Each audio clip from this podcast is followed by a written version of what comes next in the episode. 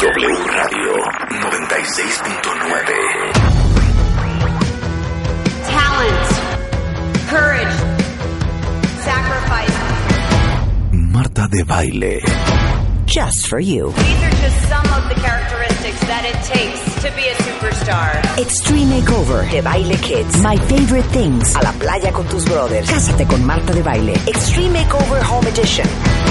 Just for you. Más música. Mejores especialistas. Más invitados. My partner Marta de Baile. 14th season. is pretty damn good and I love it. Just for you. Marta de Baile. Solo por W Radio. Ay, viene bien guapa la Rebeca, cuentavientes. ¿Será porque es jueves y tiene plan saliendo de, de- ¿Qué tal? Saliendo del trabajo. ¿Por qué vienes tan empericuetada? eh? No, ¿cuál bien pericuetado, hombre? Así normalmente vengo todos los días. bien lacio, bien alaciado. Sí. Con unos, con unos cairelillos. ¿Por qué vienes echando tiros? Que no, engañas. que no, para nada, para nada. Así ¿A qué hombre siempre. vas a ir a ver? ¿A qué calles te vas a largar? ¿A qué calles te vas a largar? Bienvenidos, cuentavientes, esto es W Radio. Estamos en vivo en este momento a partir de ahora y hasta la una en punto de la tarde. Y lleno de alegría el programa. Miguel, tenemos a Fey Ostrowski. Vamos a hablar, ahora sí que, la oda a la maldad. ¿Quién de ustedes ha hecho algo con toda la intención de lastimar a alguien más? ¿Qué tal? No me lo vas a creer. ¿Qué? ¿Estabas pensando en ese tema? No. Si es que yo nunca he hecho algo con intención de lastimar a O sea, con intención de fregar. No, alguien. sí, o, o, o, o pensando Oye, si me voy a hacer esto y lo voy a o joder sea, de ya por sabes, vida. esa gente que hace un plan. No, claro, por bueno, supuesto. vamos a hacer, ahora sí que, don't get mad, make a plan, destroy her life, move on. Claro. Eso no, eso no. No Hoy vamos a hablar de la oda de la maldad. Bernardo Barranco es in the house. ¿Cómo se hacen los santos? ¿Cómo?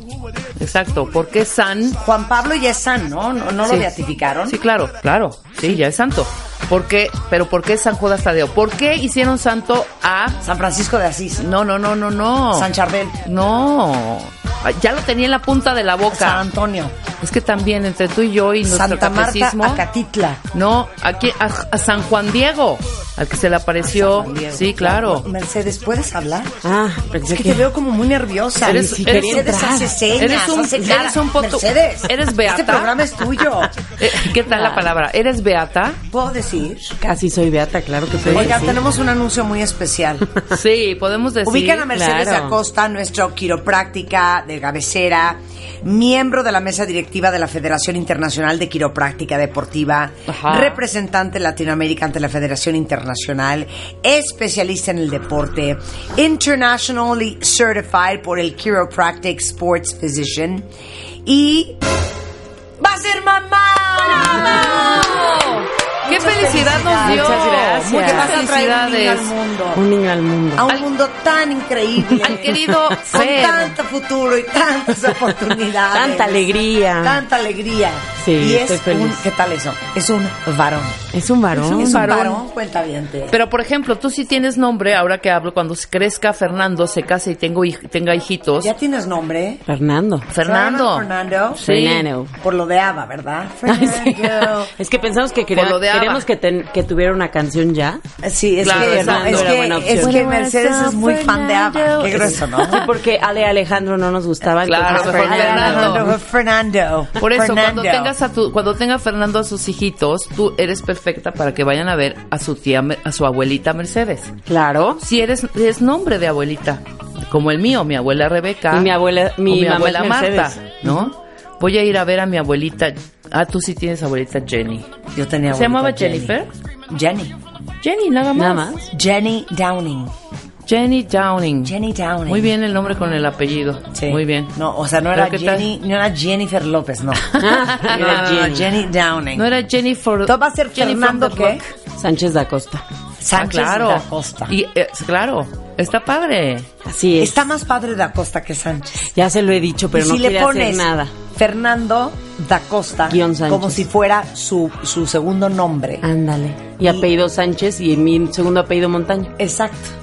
Sí, sí, ya lo platico. ¿Y sabes qué? Yo creo que es importante. Este programa es muy legal, ¿no? Claro. O sea, hay 100%. notarios siempre, todo. Siempre. Mi amor, lo, Lo siento que se te muchísimo. ofrezca. ¿Tu marido es Sánchez Montaño? No, yo No, soy. ella Ah, es de Costa, Montaño. Montaño. Pero también Sánchez, pensé ¿qué? Sánchez guion. No, mi esposo es Sánchez Sánchez, o sea, ni cómo.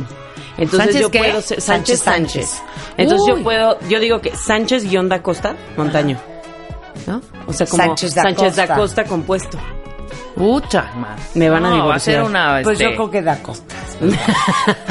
sí. Más que nada. No es por ningunear, pero que le ponga el apellido al niño el que tenga un apellido Le más van a padre. decir Fernando Sánchez aunque le ponga Sánchez da Costa, porque es así. Da Costa, Oye, ¿cómo? tengo Con- que hacer con una con confesión. apóstrofe. Mi mamá sí me dijo, ¿por qué no le pones el de baile de segundo nombre a tus hijas? De segundo nombre, claro. Como, Entonces tendrían tres. Pía Antonina de baile. Claro. y ya el López, pues ya. Está bien. Y al final también puedes repetir el de baile. Exacto, de baile, de baile. Sí, de baile, de baile. de de baile. baile. Oigan, cuentavientes, Mercedes está aquí porque les digo algo. Yo creo que la ciática es uno de los padecimientos más comunes. Pero no digas nada todavía. ¿Quién de ustedes no ha estado por la vida viendo tele, caminando por la calle, Ajá. parada en una fila de un banco, metiéndose el, el- el dedo índice y el dedo anular como en el, en, en el, ¿cómo, cómo, cómo diré Nalga, esta parte? en la nalga. Pues sí, como en la Nalga, nalga. nalga, cadera, Nalga, cadera. chaparrera. Ya sabes. Ajá. Sí, no, No. es como nalga, cadera. Yo necesito que nos los explique Iba a decir bien. como en el hoyo que se hace en la nalga, pero se me iban a confundir. Es como, pues sí, en los lados de la pompa que se hace Sí, en Hacia la pompa. chaparrera. hacia la chaparrera, ya sabes. Sí, totalmente. Ahí, y esta es una ahí, sugerencia de los ahí. cuentavientes. Entonces, yo, como los cuentavientes que nos mandaron 20 mil veces para que hablara Mercedes de este tema, quiero saber porque no tengo ni idea cuál es ¿Por ese qué, dolor. ¿por, qué te- ¿Por qué da tanta lata el nervio ciático? No, y además de la lata da miedo. O sea, cuando alguien dice, por favor dime que no es ciática. Digo, bueno, a ver, no necesariamente es grave. Y además si lo, si lo suman con un crónico, o sea, el nombre es, o sea, como que retumba doble vez, ¿no? Ciática, cuando decimos el nombre ciática es el nombre común para decir que hay una neuralgia o una irritación del nervio ciático. Y el nervio ciático es el nervio más ancho de todo el cuerpo. ¿Y qué función tiene ese nervio ciático? Ese nervio ciático tiene la función de darte sensación a la parte de atrás de la pierna, funciona en los músculos de esa zona Ajá. y este, bueno, también tiene funciones en órganos en la parte más baja, como que se mezcla. Pero lo más importante, lo más relevante para este tema de dolor de nervio ciático es que se encarga de la sensación y la función de la pierna. Entonces, si un nervio se encarga de la sensación, si la da correctamente, pues te da una sensación que conocemos como normal y si la da incorrectamente te puede transmitir cualquier tipo de sensación. Sí, claro. A ver, yo les diría primero, ¿por qué no ubicamos cuál es el nervio ciático? Porque todo el mundo lo ha sentido, aunque no lo creas. Mucho más común sentir el nervio ciático y no lo pelan. Lo pelan hasta que ya están en crisis. ¿A quién se le ha dormido la pierna por sentarse así, que cruzan la pierna por abajo de la otra y se sientan en la pierna o se quedan mucho tiempo sentados en el baño y se les duermen las piernas? A mí, a mí se me duermen, sobre todo en el baño. Sí, porque hace una presión muy profunda. Entonces, ¿qué pasa? ¿Estás de acuerdo que depende del tiempo que permanezcas en esa posición? Ajá. Es qué tan dormida va a estar la pierna. Ok. Entonces, ¿cuál es, por qué crees tú que te da esa sensación? Así, Rebeca, así piensa al aire como, ¿qué quiere decir cuando te dicen se me durmió la pierna? Eh, que estoy pre- presiona, se están presionando ciertos nervios, no sé, algo como de presión siento. ¿Sí? ¿No? Y mucha gente, ¿sabes con qué lo asocia? Con falta de circulación. Ajá. O sea, me corté la circulación. Y yo les diré, espérate, espérate, del- les falta el apellido. La circulación del nervio. Ok. Siempre va algo que es una triada, ¿no? Que es el paquete neurovascular, que siempre va arteria, vena, nervio juntos, ¿no? Entonces, si yo presiono alguno de los tres, generalmente afectó este los otros dos, ¿no? Entonces, cuando hacemos una presión en la pierna, si se fijan, o sea, si te fijas, Rebe, no es como que te pongas una liga, no te hace una presión circular. Exacto. ¿Cómo circular? Exacto. Como si te pusieras Sí, una, como liga una liga en en Ah, el sí, dedo. sí, sí, no, no, no. que no. es así. está- ajá, y volteas a ver, por ejemplo, el dedo donde te pusiste la liga y dices, ¡Ah!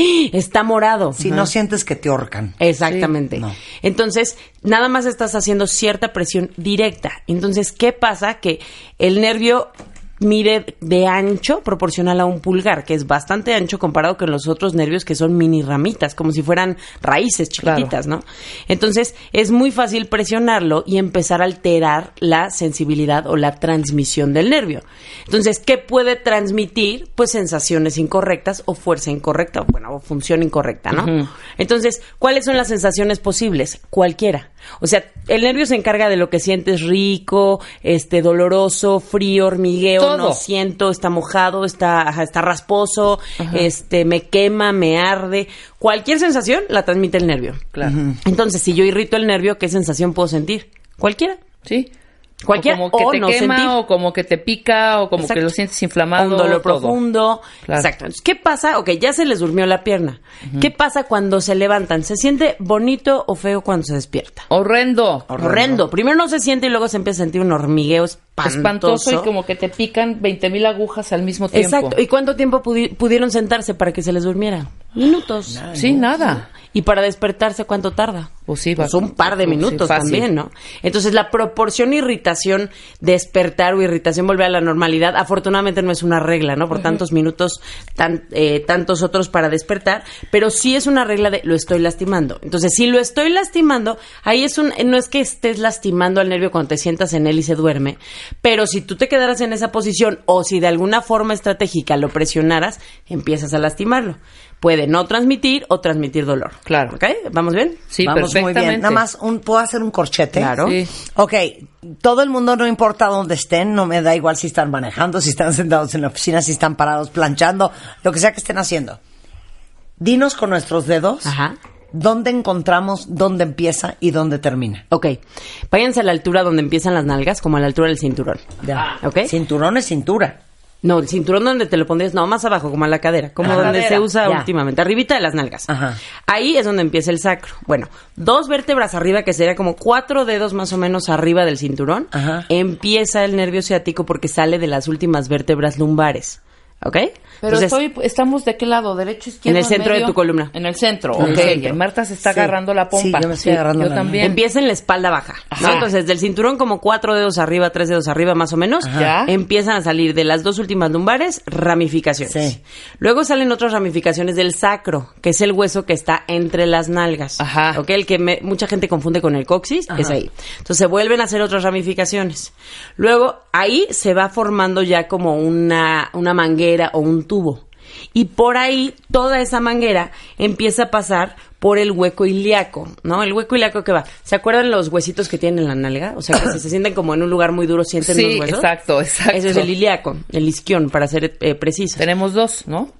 Exacto, sí. De un lado, este, lado, lado derecho, lado lado izquierdo, izquierdo. igual que los nervios ciáticos. Hay derecho y hay izquierdo. Ah. Entonces, por ahí tiene que pasar de forma estratégica por los músculos No, y dar sensación. Voy a buscar un dibujo, ahorita se los posteo a Twitter. Y dar sensación por atrás de la pierna, Ajá. todo, todo, todo, hasta la planta de los pies. Si quieres algo que puedes buscar tú, como pueden buscar los demás o buscarlo en Twitter, eh, puedes buscar dermatomos. Dermatomos. Dermatomos. Dermatomos es la parte del cuerpo que le da sensación un nervio en específico. Entonces te lo van a separar por qué nervio le da sensación a qué parte y lo pueden ver generalmente en color rojo o va por la parte de atrás Yo de ya las me lo piernas. imaginé perfecto.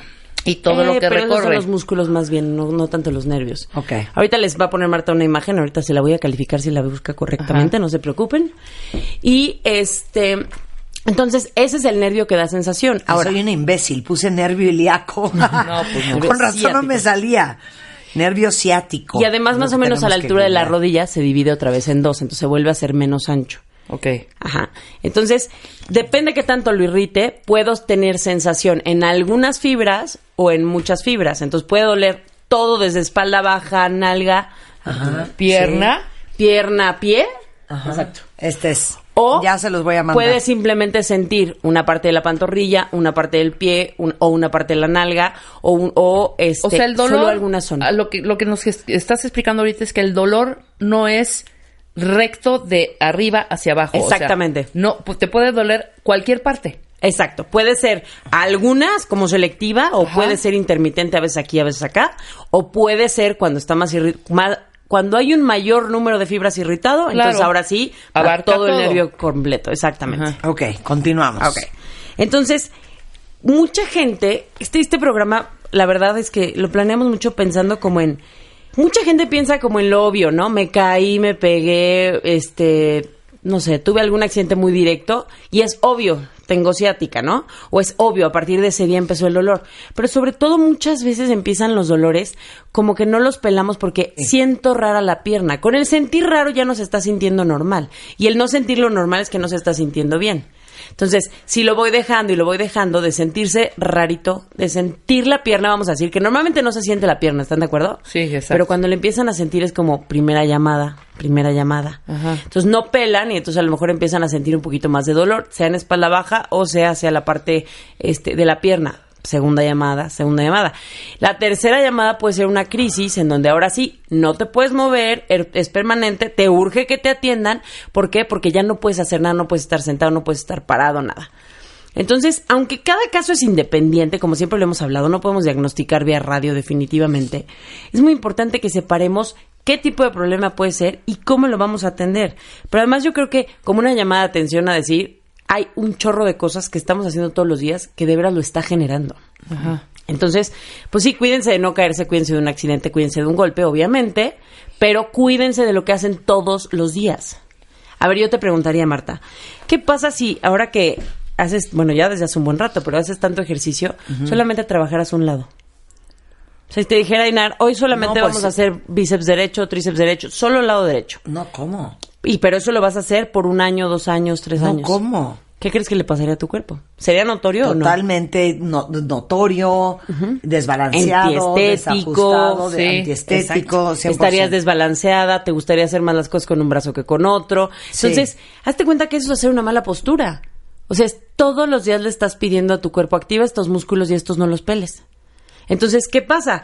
Llega el momento en que, a ver, vamos a volver a, a tomar en cuenta algo. No me importa el dolor, me tomé una pastilla. Les voy a hacer un paréntesis que es bien importante. Ninguna pastilla o inyección corrige algo mecánico. Claro. Es como quererle cambiar el coche, al coche el aceite, en o sea, cuando trae la llanta ponchada. O sea, cuando es mecánico es mecánico y cuando es sistémico es sistémico. Ajá. Entonces, puedes bajar la inflamación, puedes bajar este el dolor, puedes hacer relajar el músculo, lo que tú quieras con la parte química, y con la parte de medicinas. Yo no estoy ni satanizando ni nada. Cada caso se ve muy particularmente y yo no receto nada, pero sí cuando estamos intentando que con eso se cure, estamos en un error. Entonces, ese nervio, acuérdense que se encarga también de que el nervio, de que, perdón, el músculo se active y desactive.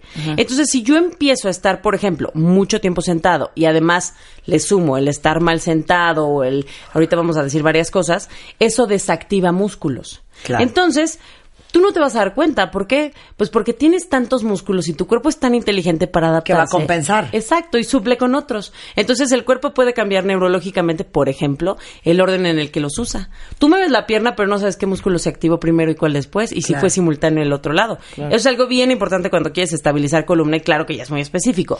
Pero entonces empiezas a utilizar músculos que no. Entonces ves una nalga y ves la otra, por ejemplo, y dices, ah, caray, tiene más nalga derecha que izquierda, es que es diestro. Ah, no me digas, y camina solo cojeando de un lado, ¿cómo Sí, le haces? sí, o sea, no es cierto. Claro. Entonces, aunque tú solamente caminaras y vivieras, los músculos se activarían de forma simétrica en general. Ok. Entonces, cuando tú dejas que eso se desactive, que dices, bueno, pues no me quita, no me quita el sueño, puedo dormir, no me duele, no lo siento, no nada, y empiezas a notar una, una descompensación, es como lo que dijimos del brazo. Solo has trabajado brazo derecho o pierna derecha o glúteo derecho, Bueno, o sea, ¿no? hace un par de semanas estaba aquí el doctor Luis Hermida, que es ortopedista especialista en tobillo y pie.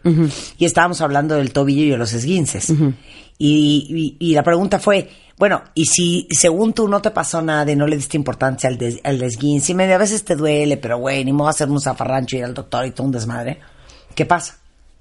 Entonces dijo, muy probablemente lo que te empieza a doler es la rodilla y después te va a empezar a, doler la cadera porque estás compensando. Y 25 años después Ahora sí resulta que que, estás- necesitas un trasplante de cadera, Sí, pero sí, no sí. me pasó nada. Exacto. O sea, friegas todo por una cosa en el dedo gordo y se te O sea, puede como ir tú hasta la has dicho, columna. el cuerpo es bien sabio y va a ver cómo Compensar. Sí, acomoda evita que, tengas dolor, entonces evitas pisar, entonces como no pisas bien, entonces impacta la rodilla, y luego impacta la cadera y luego ahí te encargo. Totalmente, y estamos en un mundo cómodo. Si no me incapacita o si no me duele demasiado, no tengo ni tiempo para ir. O sea, puede doler no demasiado, porque yo Claro. conozco historias de gente muy cercana, amigos y amigas, que es así de, No dormí toda la noche del dolor de ciática. Sí, puede ser lo más intenso del mundo, de veras puede desquiciarte en horas. Ajá. Ok. Pero puedes nada más sentir.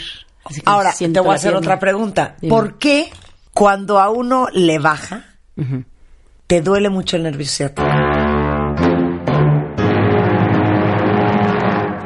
Depende del caso, generalmente se va como espalda La baja. piernona, la Hijo, pierna. que Es que espalda entre- baja, pierna. Ajá, va a depender de cada caso, pero ¿qué pasa? En toda la cavidad pélvica están los eh, órganos reproductivos y, bueno, Y toda la parte endometrio, matriz, exactamente. Y esa zona sí cambia temperatura y sí cambia inflamación, ¿no? Que es natural y no, no se asusten por eso. Entonces hay veces que esa zona irrita la salida de los nervios lumbares, sacros, depende de cada caso.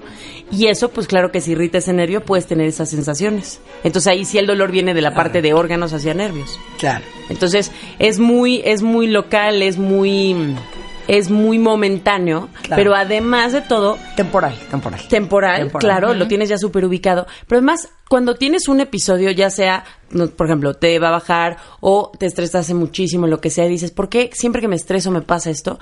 Porque tu cuerpo lo que va a detonar son los puntos débiles. Entonces, entre más puntos débiles tengas, pues es donde más dolor vas a tener y por eso siempre son los mismos. Entonces, los solucionas y vamos quitando el problema. Regresando del corte, ¿qué pueden ustedes estar haciendo todos los días para causarse más problemas y más dolor con el nervio ciático? Oigan, y si tienen preguntas para Mercedes Acosta, échenmelas todas en Twitter o en Facebook. Hacemos una pausa y regresamos, no se vayan.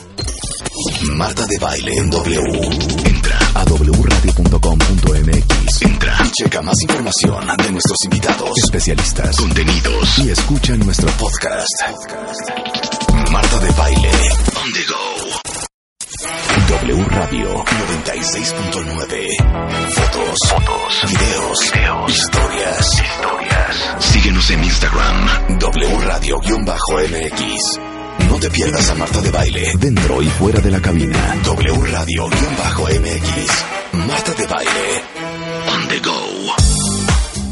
Estamos de regreso en W Radio platicando con Mercedes Acosta. Es nuestra quiropráctica de cabecera. Es miembro de la mesa directiva de la Federación Internacional de Quiropráctica Deportiva. Y estamos hablando, porque ustedes lo pidieron, del nervio ciático. Yes. Que por lo que veo, haya muchos a quien les duele. Sí, Pero a ver, sí. en la mayoría de los casos, ¿cuáles son las causas del dolor ciático? Mira, las causas, como les digo, vamos a quitar las obvias, Sí. caída, golpe, o sea, sí puede ser Sí. algún algún tema mayor y es muy obvio ¿Y porque es me tema de caí edad o no? ¿Mande? ¿Es tema de edad? Es que todo con la edad se puede complicar. La verdad es que cada vez encontramos más personas o más niños o, gente más joven con dolores de espalda y nervio ciático. ¿Por qué? Porque cada vez tenemos peores hábitos. O sea, el tema de que nos hemos vuelto sedentarios, pero sedentarios desde chiquitos. O sea, nuestra generación fue perdiendo masa muscular, pero ya en adulto. Y la generación de ahorita no está desarrollando masa muscular. Entonces de ahí empieza a tener una debilidad. Claro. Entonces, si yo voy dejando esa sensación o no me voy dando cuenta que algo está pasando, lo que va a hacer el cuerpo, volvemos a la misma compensación. Dice, ¿sabes qué? Me estás lastimando y me estás lastimando el sistema nervioso. Entonces te voy a defender. Voy a deshidratar la articulación, entonces voy a generar una discopatía o una deshidratación de disco, voy a sacar unas uñitas que se llaman osteofitos, lo voy a ir pegando y voy a hacer que casi no te puedas mover porque si te mueves me vas a lastimar. Y eso se le llama una degeneración. ¿A partir de qué edad se pueden degenerar? Eso ya lo hemos visto, es como pregunta de examen. ¿A partir de qué edad se empiezan a degenerar? Desde que naces. No. No. Desde los 18. ¿Por qué? Desde que ya dejó de crecer. Exacto. desde que- claro. Cuando dejas Sí, de modelar, dice empieza Rebeca, a remodelar. claro, claro, no hombre, por favor. ¿No has estado- no has estado en las 60. clases de Mercedes? Es tan obvio. Luego. Entonces, después de modelar empieza a remodelar. Y Claro, entonces, a partir es de ahí, tu cuerpo se puede, tu cuerpo se puede defender para no lesionar. Entonces, el, el tema de la edad, pues es que van dejando, o sea, esos casos los van dejando por muchos años y se vuelve que entre más años pasan peor se ha sentido, claro. Entre más cosas le sumas, ¿no? Un tobillo, una rodilla, un cuello, todo, pues claro, acaba detonando por algún lugar y el nervio ciático es, es un blanco fácil por el ancho que tiene, ¿no? Pero sobre todo las causas, ahora sí me fui a causas como que de veras ni, ni siquiera asociamos. No, Mira. pero algo que has hecho mucho, la cartera en la nalga. Ah, pero es que lo peor es que se los digo y lo siguen usando. De veras la cartera en la nalga. Se va a hacer más delgada porque tienen que ir a consulta, de veras. O sea, Sí. please. O sea, caminen con ella en la nalga. es un lugar muy susceptible, pero no me importa. No se sienten, de Claro. verdad. Porque se descuadra. Y además la expresión directo al nervio. Así como dices que entierras los dedos o el puño en la nalga, pues la cartera te está enterrando algo en el nervio. Entonces directo mueve y puede irritar.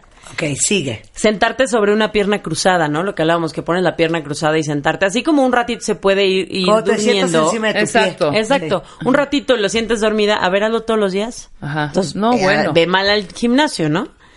El agacharte doblando la cintura. Ya sé que estas son muy obvias, muy repetitivas, pero es que de verdad es un mal hábito que en algún momento empezamos a copiar.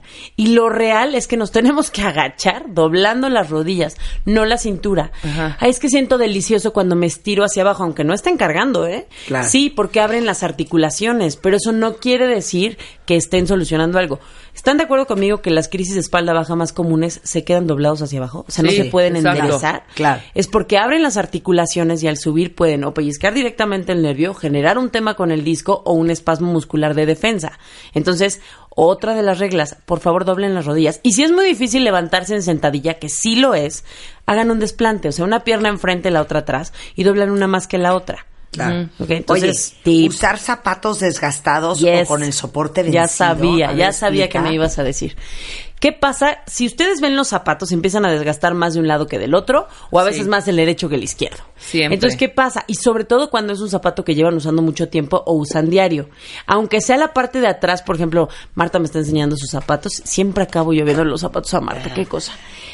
Cuando es chiquita la parte de atrás, también se puede ir desgastando y eso hace que tu pie quede un poco inclinado. Y es como una compensación de esguince, por ejemplo. No que dices, oye, un poquito para acá, un poquito para allá. Entonces, de verdad, analicen sus zapatos. Los zapatos sí tienen vida útil. Entonces, chequen. Está desgastado, va a ser que tengan postura distinta. Si tiene postura distinta, así como decíamos del tobillo, se va tobillo, rodilla, cadera, pelvis, sacro, espalda baja, así, tu, tu, tu, tu, tu, hasta cuello, ¿no? Claro. Entonces, esa es una. Y otra es cuando ya están vencidos. O sea, todos ya sabemos cuando un zapato tú lo paras y ya en lugar de quedarse paradito, ese es un tip que les doy. Si los paras tú en, un, en una superficie plana y los zapatos se inclinan hacia algún lado, O esos caen de un zapatos, lado, claro. exacto, ya están vencidos. O sea, ya ese zapato te va a empezar a perjudicar Yo o sí ya te está y están perjudicando. vencidos Oye. hacia afuera. Muy mal, Rebe. Sí. ¿Y tus rodillas qué tal? Pues fíjate que mis rodillas... Siempre como- padeces de la Yes. rodilla. Sí, pero ahora con la bajada de peso que me Estás aventé, mejor porque le quitaste irritación, pero, no, lo decir- solucionaste. claro, no es solucionado. Oye, embarazo, sobre todo en los últimos meses. Mira, cuando cambias de peso tienes un embarazo, que también les pasa mucho a los hombres, por ejemplo, haces- hacemos una panza similar a los hombres, que es una panza hacia adelante, y lo que hace el cuerpo es echarte hacia atrás. ¿Para qué? Para compensar, y es la típica postura de embarazo. Entonces, esa parte lo que hace es que, por ejemplo, cuando un hombre baja de peso, le quitas la panza, pero muchas veces no le quitaste el contrapeso. Y eso hace que siga habiendo mucha irritación en la espalda baja. Y con el embarazo es igual, nomás que cada cada mes lo que estamos haciendo o cada semana es subiendo de peso y eso te va inclinando hacia atrás para hacer un contrapeso. Eso genera mucha irritación en la parte posterior, en las facetas de, las vértebras y eso puede ir cambiando cómo distribuyes el peso en sacro pelvis y eso genera una irritación y dolor de nervio ciático. Ok. Dice aquí una cuenta bien. Vamos intercalando las preguntas, Yes. ¿no? A ver, dice aquí que ella. No, que más bien, que ¿qué opinas cuando le duele el nervio ciático de ponerse terapia de contraste? O sea, frío, calor, frío, calor. Mira, ¿para qué quieres poner terapias de, de temperatura? Lo que vas a intentar hacer es como un sistema de bombeo. Si tú quieres atraer circulación, necesitas calor. O sea, si tú te pones calor, lo ves rojito, lo ves como más gordito, todo. No es satanizar al calor, pero hay que saber para qué lo quieres. Cuando tú pones frío, lo que estás haciendo es eh, quitar un poco la circulación y bajar la inflamación. Los dos son analgésicos, o sea, los dos se van a sentir rico. El que se pongan se va a sentir rico. El problema es que pasa después. Entonces, yo les diría, la forma más fácil de no equivocarse es yéndose por 20 minutos de frío. ¿Ok? El calor muchas veces inflama y como no saben qué está pasando, lo pueden inflamar y aumentar el dolor. Yo me iría, váyanse por hielo, porque estoy hablando en genérico, esto va a bajar la inflamación en general, porque como son, son articulaciones de movimiento, hoy la irritaron más que ayer. Entonces, con el hielo lo que van a hacer es bajar esa inflamación y lograr que baje el dolor. Entonces, yo recomiendo más bien frío, a menos que ya hayamos revisado nosotros o quien sea el caso específico y recomendemos alguna otra cosa adicional. Bien. Pregunta una cuenta viente. Yes. ¿El tema del nervio ciático se opera?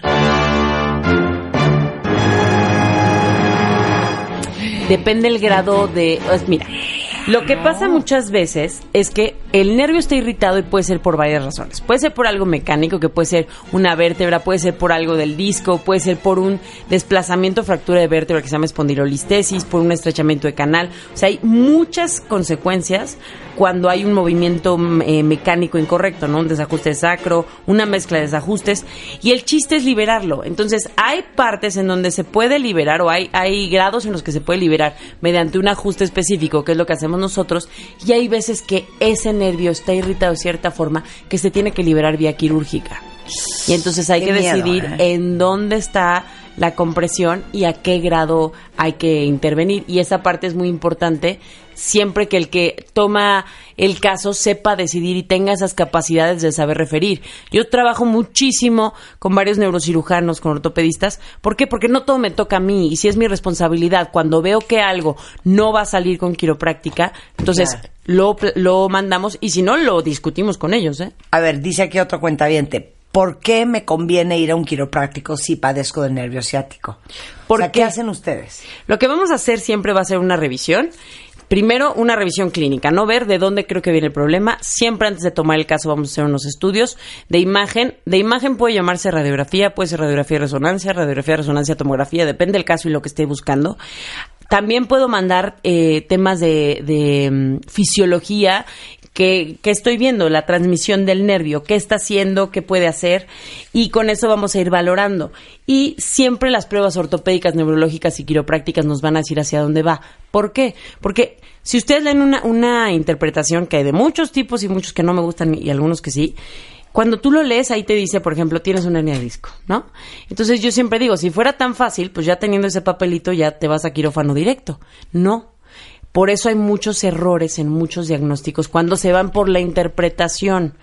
¿Por qué? Porque es muy importante saber, aunque sea lo obvio, no necesariamente lo obvio es lo que está causando el problema. Entonces, el revisarlo nosotros nos va a dar un primer parámetro, ver hacia dónde va. Entonces, muchas veces se libera ahí y si no, vamos a mandar nosotros con el especialista que corresponda. Oye, un ciclista. Y, y lo pienso porque a lo mejor hay muchos más. Vi por ahí otro de alguien que hace ciclo de bicicleta estacionaria. Es que- Puede ser que ese sea un disparador. Puede ser. Depende cuál sea la irritación y cuál sea el caso de cada, perso- cada persona. Sí, sí puede ser un disparador. Por la posición, muchas veces doblan mucho la cintura cuando hacen las clases de spinning o de ciclo.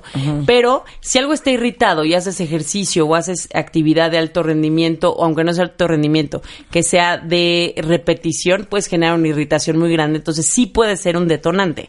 Sobre todo yo les diría, lo que hace que les duela más pues es un detonante para ustedes. Y lo que hace que les duela menos es algo que está beneficiando, siempre y cuando no usen la trampa de la química, pero su cuerpo les está diciendo. Y eso muchas veces es una buena señal porque nos habla de que hay un mecanismo que hace que mejore o que hace que empeore. Ya. Mira, otra de las cosas más comunes que pueden pasar, por ejemplo, es cuando usan el tacón incorrecto. Y muchas veces esto ni te voy a dejar hablar, Marta. El tacón depende de cada persona. Hay gente que me dice, oye, ¿sabes que me duele mucho la espalda cuando no traigo tacón o cuando traigo X número de tacón? Entonces yo les diría, escuchen a su cuerpo. En la vida real, cada, cada, cada columna es diferente, cada peso se distribuye distinto. Entonces, escuchen a su cuerpo, se los está diciendo. Eh, siempre cargar las cosas del mismo lado. Y esto llámese bebé, o llámese la mochila, o llámese este las bolsas del súper, o llámese lo que se llame. Cuando solamente lo haces de un lado, estás inclinándote. Y eso va generando una tendencia a que las vértebras se salgan de esa posición que se llama desajuste. Y eso, claro que va lastimando. Entonces todo se vuelve acumulativo. Cuando estamos, cuando estamos haciendo ejercicio, Ajá. cuando estamos poniendo peso adicional, eso te está haciendo un contrapeso y puede hacer una palanca. Si haces una palanca, algo va a reventar. O sea, De agarras acuerdo, de acuerdo. un palito y quieres abrir una lata, depende de dónde hagas la presión. O sea, si lo haces mal, pues rompe el palito, te puede, o sea, te, se te puede zafar o puedes abrir la lata que querías. Entonces, cualquier palanca va a tener una consecuencia porque es ley de física. Entonces, si yo estoy cargando ciertos aparatos, es una palanca en contra. Ya. Si lo estoy haciendo de forma incorrecta, que la verdad no me encantan los aparatos, pero he- hechos de forma incorrecta peor, eso va generando palancas y puede ser que detone la espalda baja o puede ser que detone algún otro este problema, alguna irritación y puede ser nervio ciático o cualquier otro tipo de problema complicado. Completamente de acuerdo. Ahora, Ok. Yo sí haría un paréntesis y les diría, a ver, no porque tienen el diagnóstico de dolor de nervio ciático, neuralgia de nervio ciático o cualquier eh, diagnóstico eh, relacionado con el nervio ciático, no está todo perdido. O sea, en muchísimos casos, en la mayoría de los casos se puede solucionar y de forma no invasiva con quiropráctica. Hay veces que sumamos fisioterapeuta. O sea, no que- necesariamente hay que meter cuchillo. Exacto, y no necesariamente todo está perdido. O sea, Claro. no es un diagnóstico fatalista. Bien. Ok.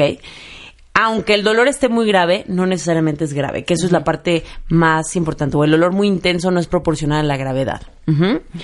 El, la debilidad muscular, que es lo que hablábamos, o sea, cuando te vuelves sedentario, los músculos están, pues ya, se olvidan de trabajar. ¿Por qué? Porque no están acostumbrados. O sea, la primera vez que te plantas en el gimnasio, ¿qué pasa? Tus músculos después duelen muchísimo porque no se estaban acostumbrados a mover de esa manera. Entonces, si tú todos los días tienes una vida sedentaria, una vida sin movimiento, ¿qué va a pasar cuando los quieras activar?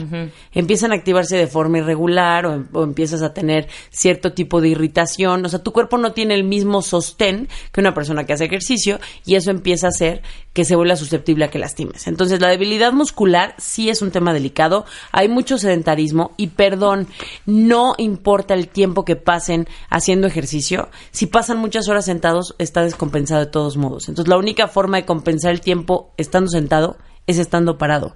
Y si estás demasiado tiempo parado, por ejemplo, en mi trabajo yo estoy mucho tiempo parada, yo tengo que buscar el tiempo para sentarme. O sea, Sí. no es que lo bueno sea estar parado, lo bueno es tener un equilibrio y es tener cierta fuerza muscular y que cada quien analice su caso, ¿estás de acuerdo? Totalmente de acuerdo.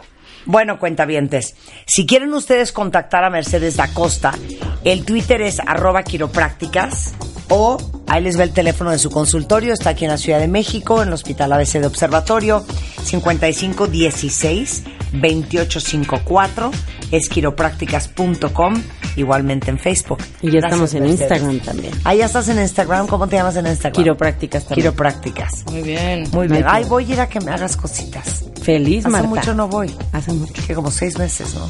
Más o menos. Voy a ir. Gracias, Mercedes. Un De placer nada. tenerte acá.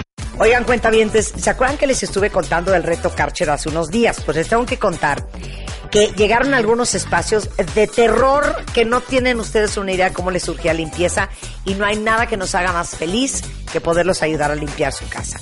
Por eso el escuadrón ya se puso en contacto con los ganadores y muy pronto van a estar visitando sus casas. Y si quieren ustedes ver cómo el escuadrón usa los limpiadores de vapor para acabar con el 99.99% de las bacterias, estén muy pendientes en las redes de la plataforma de Bebemundo y bebemundo.com porque además de la visita del escuadrón, van a llevarle alegrías a los ganadores, les van a regalar la vaporera, que la van a poder ver en acción, y hasta la aspiradora DC3. Entonces, si son de los que sí mandaron su foto y se registraron en el reto, estén muy pendientes porque quedan ya muy pocos días para que demos a conocer los finalistas y el ganador. Para todos los que por fin decidieron ponerse en forma y hacer ejercicio, les tengo una gran alegría. Fíjense que Nelson Vargas está por lanzar la gran venta extrema y es una promoción buenísima para que todos tengan la oportunidad de hacer una vida mucho más saludable. Pueden inscribirse en anb.mx para que no se pierda ningún detalle.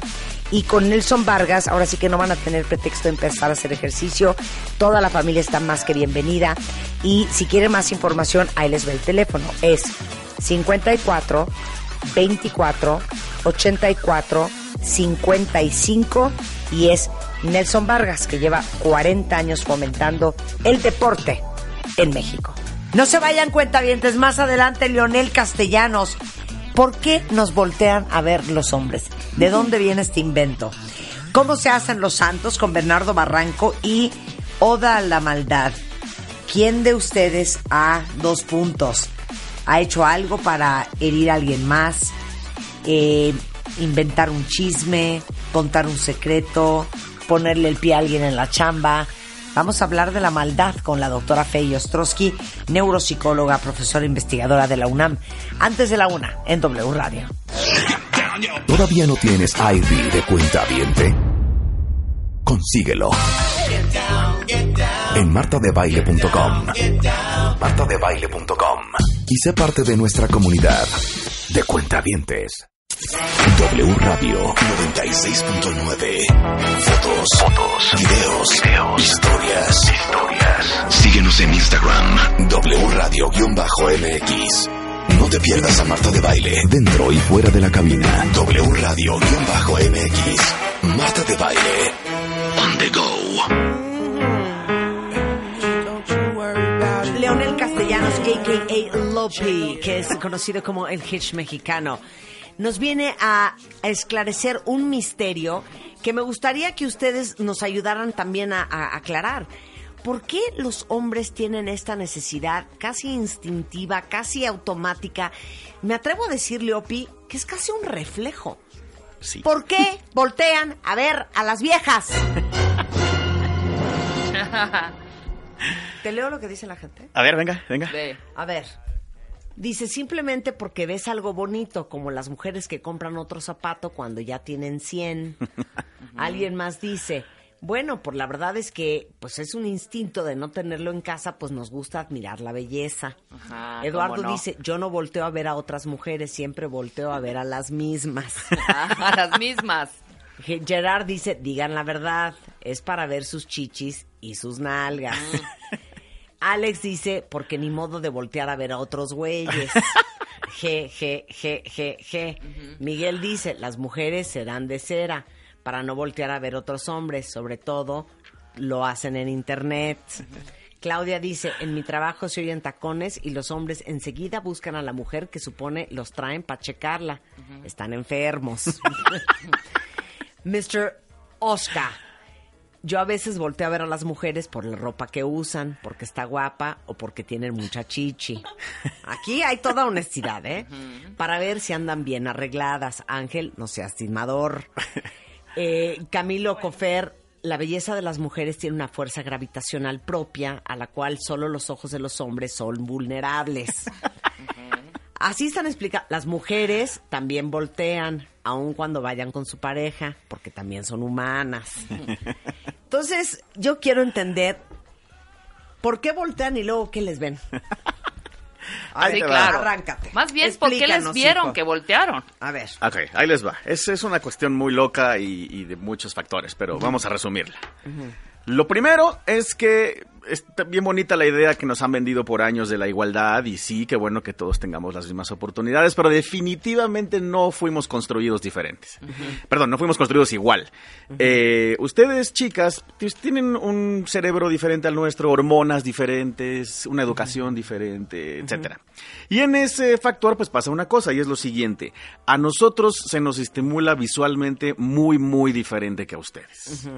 Nosotros, de verdad, muchas veces estamos cableados, entrenados, y no pensamos cuando de pronto vemos unas curvitas y volteamos. Ahora, obviamente esto, pues uno podría pensar, no, pero Leopi, ¿cómo? Si somos seres pensantes, si tienes una pareja y el respeto y demás. Pero de verdad, o sea, nosotros no lo pensamos. Y cuando pensamos, no podemos controlarnos. Es un reflejo, es una cosa que nos obliga a voltear. O sea, a mí me ha pasado, ¿eh? Yo puedo ir caminando con la mujer que amo y adoro en el centro comercial y créanme, yo sería capaz de darle mi riñón a esta chica y en eso veo que viene caminando en unas curvas aproximando, aproximándose hacia mí y tal vez pienso, híjole, Leopi, no vayas a voltear, ¿no? O tal vez ni siquiera lo pienso, pero ya que la tengo al lado no puedo evitarlo y mi cabeza voltea. Es un reflejo, chicas. Entonces, aquí lo primero a tomar en consideración es esto. No es personal y no estábamos haciendo nada más que un reflejo como así ustedes voltean a ver el zapato en el aparador, como decía nuestro querido cuentaviente, pues también nosotros volteamos a ver a la chica de al lado. Sí, pero perdón, cuando yo voy caminando por un aparador, yo volteo a ver los zapatos porque quiero ver qué hay, ¿Sí? ¿No? Sí, claro, claro. En una de esas sentido. hay un zapato padre. ¿Sí? Ustedes voltean porque quieren ver qué hay. Sí, en una de esas hay algo padre, pero eso es todo. Eso es todo. eso es todo, o sea, no significa nada. De hecho, hay un video que les voy a mandar que hizo el doctor Dennis Pager, eh, que es, eh, se llama He Wants You, y es un video que justamente explica un poco de por qué los, los hombres que están en una relación voltean a ver otras mujeres, en lo que estamos basando un poco esta conversación. Ahora, así como les toma un segundo voltearla a ver, les toma un segundo olvidarse de la fulana. Sí, eso es lo más gracioso y, y lo, y lo que a veces las mujeres no pueden entender. Y te voy a explicar por qué. Porque una mujer, si por ejemplo una chica va con su novio y voltear a ver a otro hombre, tendría que ser porque algo muy, muy fuerte pasó, o porque tal vez ya no está tan interesada en el hombre que viene al lado, o porque de plano es uno que ya conoce y por el cual siente algo. O sea, son muchas cosas las que podrían hacer que una mujer haga eso. En cambio, nosotros no. Nosotros nada más volteamos y lo gracioso es que de verdad, un segundo después se nos olvida. Pero el problema es que la chica te vio que viste a otra y te pregunta, ¿qué estabas viendo? ¿Qué ¿no? andas viendo? Exacto. Y tú, la verdad... Y va el manazo, ¿eh? Claro, y tú la verdad, y honestamente, no te acuerdas. A mí me ha pasado infinidad de veces que volteo a ver a alguien. Fíjense, pasan muchas cosas. A veces volteas a ver a una chica y al rato no te acuerdas. A veces volteas a ver a una chica y te preguntas, ay, ¿para qué volteé? Porque lo que viste no te agradó. Hay veces que no piensas y no te diste cuenta que volteaste a ver a una chica hasta que alguien te hace verlo, ¿no? Y todo eso pasa todos los días durante todo el día en la mente de los hombres. Es una cosa muy, muy loca Ahora, y muy bizarra. uno se queda pensando cuando tu fulano voltea a ver a una mujer, y corríjanme si estoy mal, cuentavientes, que se quedó pensando, está buenísima, Ajá. está muy buena, Sí. está más buena que mi vieja, Puede ser también. Sí, también. ¿cómo será acostarse con ella? Sí, a veces. ¿Cómo estará encuerada? Sí. Ay, ya. ¿Cómo será tenerla? Todo Es eso que- piensas en esos 30 No, segundos. es que solo, eso es lo que las mujeres pensamos que los Ah, hombres claro, están sí, sí, sí. pensando. Sí. Eso Eh, es lo que nosotros creemos que ustedes piensan. Claro, y muchas de esas sí las pensamos, pero las pensamos por un segundo y luego desaparecen. Lo que pasa también es que la mujer no tiene esta necesidad física de andar eh, eh, haciendo cositas y friccionándose y sobeteando gente por la vida. Nosotros sí, y nosotros pensamos en eso y no involucramos el corazón. Entonces, sí, yo volteo a ver a una chica y a veces digo, uy, sí, está más buena que mi novia, por así decirlo, ¿no? Pero eso no quiere decir nada acerca de mi novia, no quiere decir ni que la quiera menos, ni que la vaya a cambiar por la que está más buena, ni que la que tengo me tenga Sí, no vas a tronar tu relación porque muchas veces estás muy contento con tu relación, aunque sepas que la que acaba de pasar es más guapa que tu vieja o que tu novia. Y además podemos ser realistas y comparar un poco con mujeres, o sea, seamos honestos, cualquiera de nosotros que estemos aquí ahorita en esta en esta cha- en esta charla, aunque sea vía cibernética o por el radio, todos los hombres que estamos oyendo, ninguno somos William Levy, ¿no? Es obvio que William Levy es más guapo que todos nosotros o tiene mejor cuerpo que todos nosotros, ¿no? Y lo aceptamos humildemente. Entonces, si tu chica dijera o viera, volteara, pues sí, dependerá el hombre de la reacción, pero sabemos que es real que hay gente más atractiva que uno. Entonces, nosotros los hombres vamos con la chica y volteamos y pensamos, sí, está mejor que mi vieja, pero eso no quiere decir nada. Nada. Nada. Pero ¿cuál es nuestra cuál es la reacción de ustedes al revés? Porque nosotros sí se nos enojamos cañón. Sí. O sea, no nos, nos ardemos, es como una eh, te ardes, así de, ¡ey! Y más si es 30, 10 años más joven, además. Depende del hombre, porque fíjate, va a haber el hombre que no va a reaccionar porque para él no es importante. O sea, el hombre va caminando y voltea a ver a una chica y dice, ah, está buena, y regresa y sigue platicando con su novia. Entonces, si la novia volteara y empezara a, voltear a otro chico, va, va a decir, ah, pues volteó a verlo, y ya. Eso es un tipo de hombre. Va a haber otros porque también muchos hombres son mucho más machos, mucho más celosos, mucho más posesivos, y tenemos la mala costumbre de pensar que nosotros tenemos autoridades morales que las mujeres no. Entonces va a haber el hombre que sí puede voltear, pero no quiere que ella voltee, ¿no? Ahora, fíjese, esto es una cosa muy loca, pero es una cosa que estaría padre que las mujeres desde hoy y para siempre se, se ahorren canas y se ahorren tics nerviosos. Sí. Todos nosotros, y apréndanselo, porque vamos a buscar ahorita una manera de evitarlo, pero esta es la realidad. Todos nosotros volteamos a ver a todas, todos los días, todo el día, y no es nada personal. O sea, por ejemplo, yo aquí en la cabina con las tres chicas que tengo aquí, yo a las tres ya les he visto el trasero. Es la verdad. Sí. A todas nosotras. A ustedes tres ya. A ustedes tres ya las vi desnudas. ¿Y Rebeca qué tal? Muy bien, Rey. Mis subitas, ¿qué tal? ok. Sí, y, y realmente eso no significa ni que les voy a tirar la onda, ni que las voy a acosar, ni tampoco significaría si yo tuviera novia que entonces voy a intentar cambiar a mi novia por Rebeca, porque no es cierto. Simplemente veo, aprecio, digo, mami, bizcocho, sí como no, hay quepo, pero ya, eso es todo, no hay más. Esa es la cosa, esa es la consigna. Ahora, lo que deberíamos de pensar que nunca pensamos. Ok, ahí les va. ¿No? Aquí hay muchas cosas que estaría importante que las mujeres tomen en consideración. Y quiero que lo, se lo memoricen porque es real.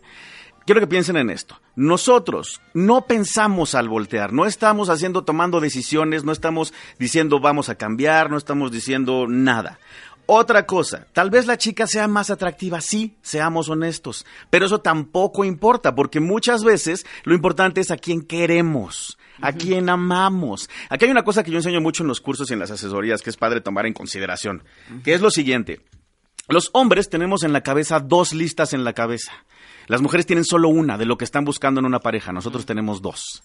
La chica dice, yo quiero un hombre honesto, fiel, trabajador, posible buen esposo, posible buen padre, que no sea un borracho.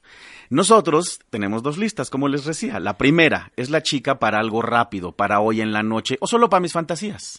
Y en esa lista los requisitos mínimos indispensables son su cuerpo, su cara, su habilidad sexual o su disposición sexual. Todo lo demás no importa. Y en la lista 2, en la, en la lista de la chica que queremos para algo en serio, esas cosas no son tan importantes. Lo más importante es lo mismo que una mujer ve como importante. Honestidad, fidelidad, qué tan trabajador es, que me caiga bien, que no darme mucho de jamón, etcétera. Entonces, el pensar en esto te da una ventaja. Y es la siguiente, que es que un hombre voltea a ver una chica solamente por voltear y tal vez se va a hacer una fantasía, se va a imaginar algo, va a decir, uy, sí, en mi, en mi mente pornográfica pues podría hacer esto, esto y esto, pero para nosotros no es importante porque además en esas maniobras sexosas nosotros no metemos el corazón, las mujeres sí. Para que una mujer engañe, tiene que haber metido el corazón en otro lado. Nosotros, para engañar, muchas veces lo único que necesitamos es el suficiente grado de calentura, que no es por mala onda, nuestro cuerpo nos lo hace todos los días. Los hombres fuimos diseñados para admirar la variedad en las mujeres y para querer fecundar un óvulo. Y para eso tenemos drogas como la testosterona, la cual no podemos controlar y literalmente nos pone calientitos, amistosos, frotadores todos los días. Y eso es solamente una fantasía que pensamos y llevamos a cabo en nuestras mentes o a veces viendo peliculitas. Y esto es el, fíjense, es exactamente el mismo punto. A mí me, me escribió hace unos días una clienta indignada y triste y, y, bueno, al borde del divorcio porque había cachado a su esposo viendo películas Porno. triple X. Y entonces, bueno, obviamente le expliqué, pero en- me hizo una, se me hizo impresionante, porque para nosotros es normal, común y corriente, lo hacemos, nos reímos, lo vemos, sí, a veces nos estimulamos y ya, no pasa nada, y una vez que se ca- cambiamos a la página y regresamos al Facebook, se nos olvida la página o la película que estábamos viendo.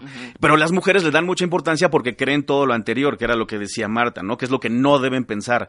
No vamos a cambiarte por una que vimos en la calle, no te hace menos a ti una que vimos en la calle. No queremos con la que vimos en la calle, ni la vamos a buscar, ni la vamos a perseguir. Solamente la volteamos a ver. Eso es todo. Punto y ya, se acabó. Pero les digo una cosa, dicen que eso, esto es algo que uno empezó a hacer cuando era adolescente.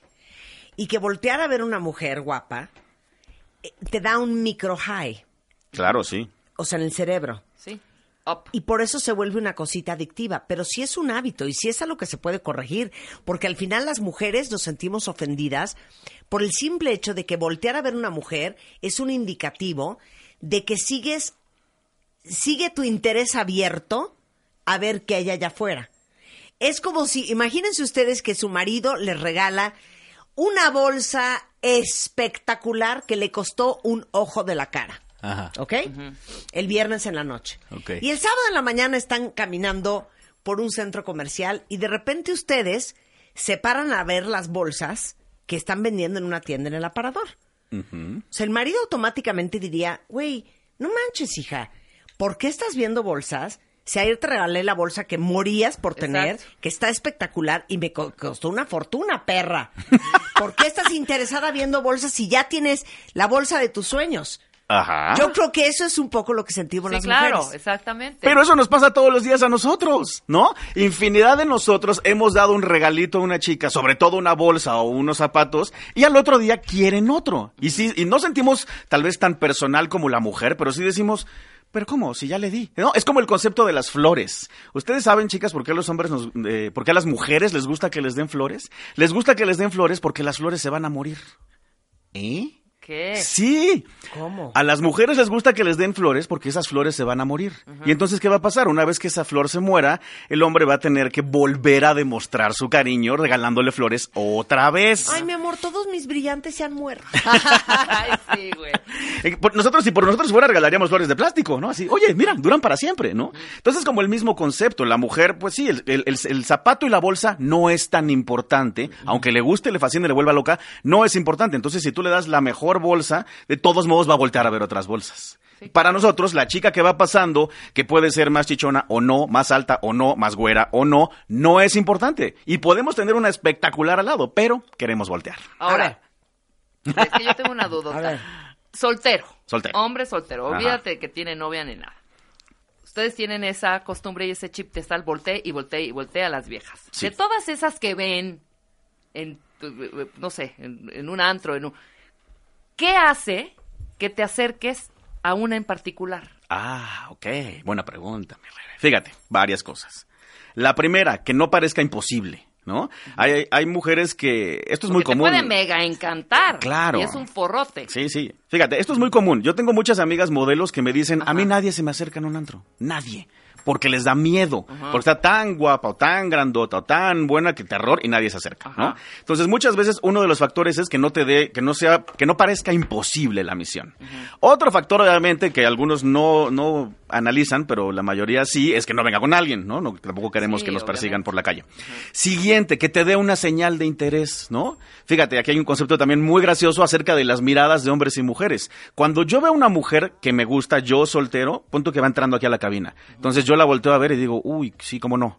Y luego sigue caminando y se sienta en la mesa y la vuelvo a ver y digo, ay, está guapa. Y luego al rato se voltea y le, te dice algo a ti, Rebe, y también volteo y digo, ay, mira el cuerpazo. O sea, van una, dos, tres, cuatro, cinco veces que la volteo a ver, ¿no? En cambio, las mujeres muchas veces por timidez voltean a ver a un hombre y dicen, ay, no, señor, y bajan la mirada, ¿no? Sí, claro. Ya, sí, quieres ver. claro. sí, Ya no quieres ver Exacto. Sientes que se te va a notar. Sí. Claro. Entonces te muerdes el rebozo, te agachas y ya no haces contacto Ya visual no nunca manera. más. Ajá. Claro. Y nosotros quitamos el contacto visual solamente cuando alguien no nos gusta. Entonces, si a mí una mujer me deja de ver, o sea, si me vio a los ojos, me baja la mirada y ya no me ve, yo pienso que no le gusté. Entonces no me voy a acercar por mi miedo al rechazo. Entonces es un factor importantísimo que la chica te haya visto aunque sea una, dos o tres veces para rifarte. Y obviamente la última también es que te atraiga físicamente, ¿no? ¿Por qué me acerco yo a una chica en un bar, en un restaurante o lo que sea? Porque me guste. Y es una combinación de su cuerpo y su cara. No es nada, no, o sea, si tiene seis posgrados, ahorita me es intramuscular. Tal vez después sea importante, pero ahorita es que me guste. Pero Ahorita creo que no se les va a quitar. les va- un. Se les va a quitar, nunca se les va a quitar. El otro día hicimos un ejercicio, íbamos cuatro amigas, Ajá. ¿no? Y están en la otra mesa cinco hombres. Los cinco hombres eran, te lo juro, mayores de 70 años. Ok. De verdad, mayores de, o hasta uno con bastón. Entonces, se para uno al baño y clarito vi, o sea, ¿cómo? Porque yo los tenía como de espalditas, que uno de los viejitos me dio una terror, codea al otro y las las nalgas. nalgas. Ajá, ¡pum! Y yo creo que, a ver, espera, pues ya, regresó y todo. Le digo a la otra, a ver, párate, hija. Y hasta lo grabé y por respeto a los señores no lo voy a, a subir. Se para la segunda y otra vez, pero ya no solo eran dos, o sea, ya el otro ya codeó al tercero. Entonces los tres mirando las nalgas de mi otra amiga. Oye, se pasaron, por- ya era una fiesta nosotros porque nos estábamos carcajeando de, te apuesto, párate otra vez, para, güey, no se les quita ni con la edad ni nada. No, no, no lo Y podemos la evitar. mirada es, güey, deja que volteen a ver a la cari. No, directo a las nalgas, directo. Sí. Impresionante. Y sabes una cosa más, volteamos con toda la cabeza. No podemos voltear como ustedes que voltean como camaleón. Ah, explica No, eso, sí. explica eso, porque uno dice, aquí dijo en Twitter una chava, pero ¿por qué por lo menos no son discretos? Exacto. Por Explica por qué. Ok, les voy a explicar por qué. Desde la creación y la genética, la madre naturaleza, el dios en el que tú creas y el ingeniero X y el ingeniero Y, construyeron humanos para poblar este planeta. Los hombres y las mujeres, y decidieron que nos reprodujéramos entre nosotros para que ya la maniobra continuara. Para lograr eso, a la mujer le dieron curvas y al hombre lo hicieron muy atraído a esas curvas. Fue como un plan de marketing. Para lograr eso también, a nosotros nos dieron, nos dieron una droga y a ustedes les dieron la misma droga en una cantidad muy pequeña, que es la testosterona y que es la responsable de que nosotros seamos a veces tan agresivos y también tan caldufos, por ponerlo de una manera terrible. Eh, y una cosa más nos dieron. A la mujer le dieron una visión periférica mucho más capaz de cuidar a un crío del lado derecho, a otro crío del lado izquierdo y a otro crío atrás. Y a nosotros no, a nosotros nos dieron una visión que es muy buena para fijarse en un objetivo, para ser mejores Como cazadores. caballitos. Sí, Como caballitos. Sí. Para cazar mejor, ¿no? Para Claro. que pudieras perseguir al animalito por el bosque. Entonces, hoy, ya unos años después, las mujeres, esa visión que desarrollaron y siguen desarrollando periférica, la utilizan para poder ver el celular del novio sin voltear la cabeza, para poder Sí, voltear. claro, Claro, claro. claro, Tú puedes Así. ver el celular de alguien 10 kilómetros Así, para allá sin voltear. El WhatsApp, el Sin WhatsApp, el WhatsApp, el cabeza. WhatsApp. Claro, sí, sí, como camaleones voltean. Estás con él, fíjate que está escribiendo y Sí, no mueves la exacto. Y cabeza, no ¿eh? mueves No, la cabeza. ojitos. Un ojito Exacto. nada más. Claro. Sí, así de- Claro. ¿Qué- qué- Claro. Tenemos mejor visión periférica nosotras. Sí, sí. Por eso ustedes no pueden ver a la chica con No. el rabillo del ojo. No podemos ver con el rabillo del las ojo. cabeza señales como entre dos chavas para fregar a un güey es en dos segundos. O sea, yo lo hago a Marta así. ¿Y así? Y ya sabe que O sea, significa así y algo. así, Claro. vas a voltear, porque si te hago así y está el celular ahí, te voy a hacer así. Exacto. Y vas Sí, a sí, ver, y una- tú así. Una miradita. claro. En cambio, si a mí un hombre me ve así, pienso, ¿qué le Ahora, pasa? si le surge Leopi porque le surge ligarse a, yo qué sé, a Bedoya de Recursos Humanos, como el arte de hacerlo, regresando en W Radio. ¿Todavía no tienes ID de cuenta viente? Consíguelo. En martadebaile.com. Martadebaile.com. Y sé parte de nuestra comunidad de cuentavientes. Suscríbete a Marta de Baile en YouTube. No te pierdas los de Baile Minutos, de Baile Talks. Y conoce más de Marta de Baile y nuestros especialistas. Terminando de hablar con Leonel Castellanos, mejor conocido como Leopi, el hedge mexicano. Si no, si no les está resultando el ligue con la chava o el chavo que les gustan, arroba el efecto Leopi en Twitter, él les hace el super paro. Pero antes de irnos a corte estábamos hablando de la explicación detrás de por qué los hombres voltean a ver a las mujeres. Yes. No importando el forro que traigan del brazo, No. siempre les da curiosidad. Sí. Y nos quedamos en discutir las conclusiones Ajá. y, Y es algo que se puede cambiar. Sí, va a estar difícil, va en contra de nuestra naturaleza y no lo estoy excusando, ¿eh? Antes de que vaya a haber un grupo de mujeres y me quieran in- incendiar y crucificar saliendo de W, no lo estoy no lo estoy disculpando a los hombres, estoy explicando lo que pasa por nuestras cabezas y lo inconsciente y fuerte que es ese reflejo, pero sí definitivamente se puede hacer algo al respecto. Pero es? primero, yo digo que antes de los consejos veamos la conclusión, ver, ¿no? a ver, conclusión. chicas, número uno, de verdad, créanme, no les estoy mintiendo por convivir, no estamos comparando, solo estamos viendo. Ahora, Pero- porque aquí hay muchas chavas que están diciendo, no voy a replantearme que estoy haciendo mal. No, no se replanteen. Sí, no se ni replanteen. vayan a trabajar emocionalmente No, nada. Exacto. yo he tenido solamente un novio que era de voltear a ver a las viejas. Ok. Y no sé qué mal me ponía Leopi. Sí, se po- pone mal. Yo- Hasta que un día le dije, te digo una cosa, voltea a ver a todas las viejas que quieras, ¿eh? Nada más ubícate, ¿eh? Que en lo que tú estás volteando a ver a otra, otro güey me está volteando a ver a mí. Claro. Claro. Y no otro, tres Es más. que cuide sus cosas. dicho, no, Cuide no uno, cosas. Cuide sus cuatro más. Sí, y cinco. ¿Cómo no? Yo Y también uno. diez. Pero Sí. ese uno hacía hasta la mirada 84 y yo, ah, ya estás aplicando la mirada 32, ya ¿Qué sabes. es eso? O sea, poner una mirada que ya sabes que cómo es la mirada, así de entre sexy, galanzón, Como, fake. como de Zulander. Sí, Así como Blue Eyes bien. Flojera, güey. Ay, no, no, no. Ok, entonces me regreso, me regreso a la conclusión. Chicas, Sí. número uno, no estamos comparando. Número dos, el hecho de que volteemos a ver a otra en cualquier contexto no quiere decir que no estemos satisfechos contigo. Eso es, es un tema completamente aparte que a veces es incomprensible por la mujer porque ustedes no piensan de esta manera. Y número tres de la conclusión, no vamos a pensar en esta chica después. Es probable que dentro de una hora ni siquiera nos acordemos de cómo se veía, ni de cómo era, ni de nada. Fue nada más el momentito que volteamos a ver, por así decirlo, el zapato en el aparador. Nada más que ustedes obviamente se van a acordar del zapato un mes y medio. Nosotros Claro. no. Y ahora sí, vamos a ver los consejitos para que esto no sea tan feo. Tal vez que no pase o que por lo menos puedas entendernos. Aquí va mi consejo para los hombres, mis queridos tornillos que estén escuchando en este momento. Sí. Yo les podría decir intenten no hacerlo, pero eso es como decirte, si quieres verte muy bien, pues ponte mamado, ¿no? O sea, pues sí, Leopi, Sí, pero claro. ¿cómo? ¿No? Entonces el intentar no hacerlo son varias cosas. La primera, si, toda- si estás en citas, si todavía te estás ligando a la chica, si todavía quieres quedar bien y atraparla, te voy a dar un consejo que va a ser muy fuerte, muy agresivo, va a retumbar en los oídos de muchas chicas porque va en contra de todo principio moral, ético, religioso, escolar y familiar. Pero el consejo es no salgas de casa con el arma cargada.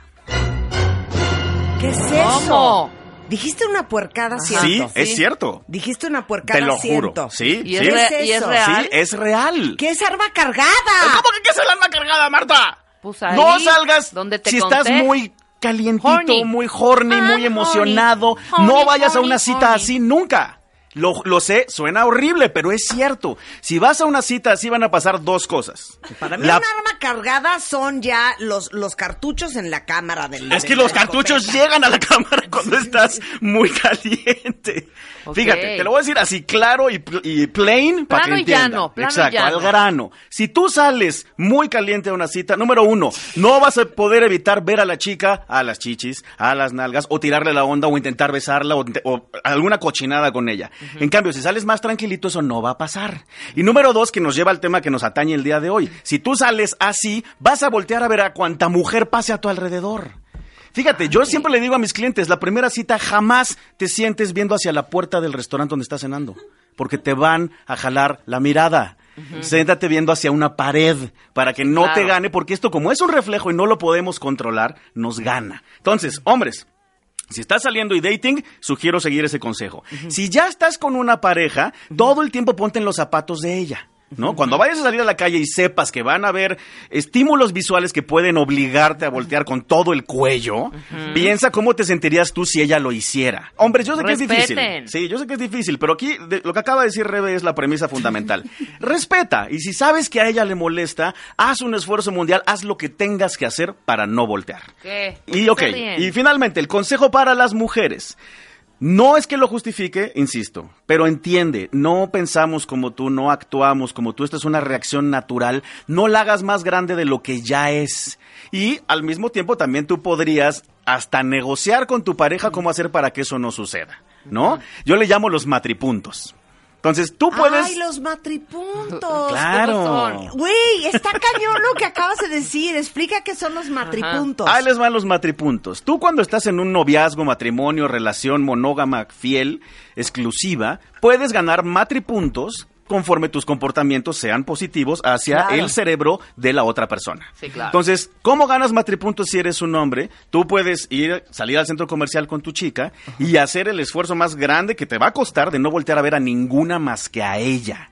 Y si vas a hacer una mirada lasciva, hácela a ella, no a las demás. O sea, por ejemplo, estás sentada en un restaurante y necesita como unas campanitas. Sí. Y de repente entran unas chavas guapísimas. Exacto. Entonces tú automáticamente paneas Ajá. para ver disimuladamente cuál va a ser la reacción de tu esposo. Ajá. Y tu esposo no voltea. Exacto. Otro, muy bien. Otro. ¡Matripunto! Otro, ¡Matripunto! Otro ejemplo. Ok, otro ejemplo de matripunto. Tú sabes, bueno, esto es clásico, ¿no? A las mujeres les encantan los detalles. Ajá. Entonces, si tú estás en una relación y quieres ganarte un matripunto hoy, entonces, a ver, acuérdate, ¿qué le dabas a tu chica para ligártela? Flores o chocolates, o le decías que estaba muy bonita, o le hacías un favor, o le, re- o le resolvías un problema. Hazlo, pero hazlo todos los días. Nos ganas otro matripunto. Y entre más matripuntos ganes, va a ser más fácil que logres lo que tal vez tu animal interno esté teniendo como objetivo, ¿no? Tal vez tú quieres convencer a tu chiquita de que te haga un masaje tántrico el fin de semana, Ajá. pero nunca ha querido.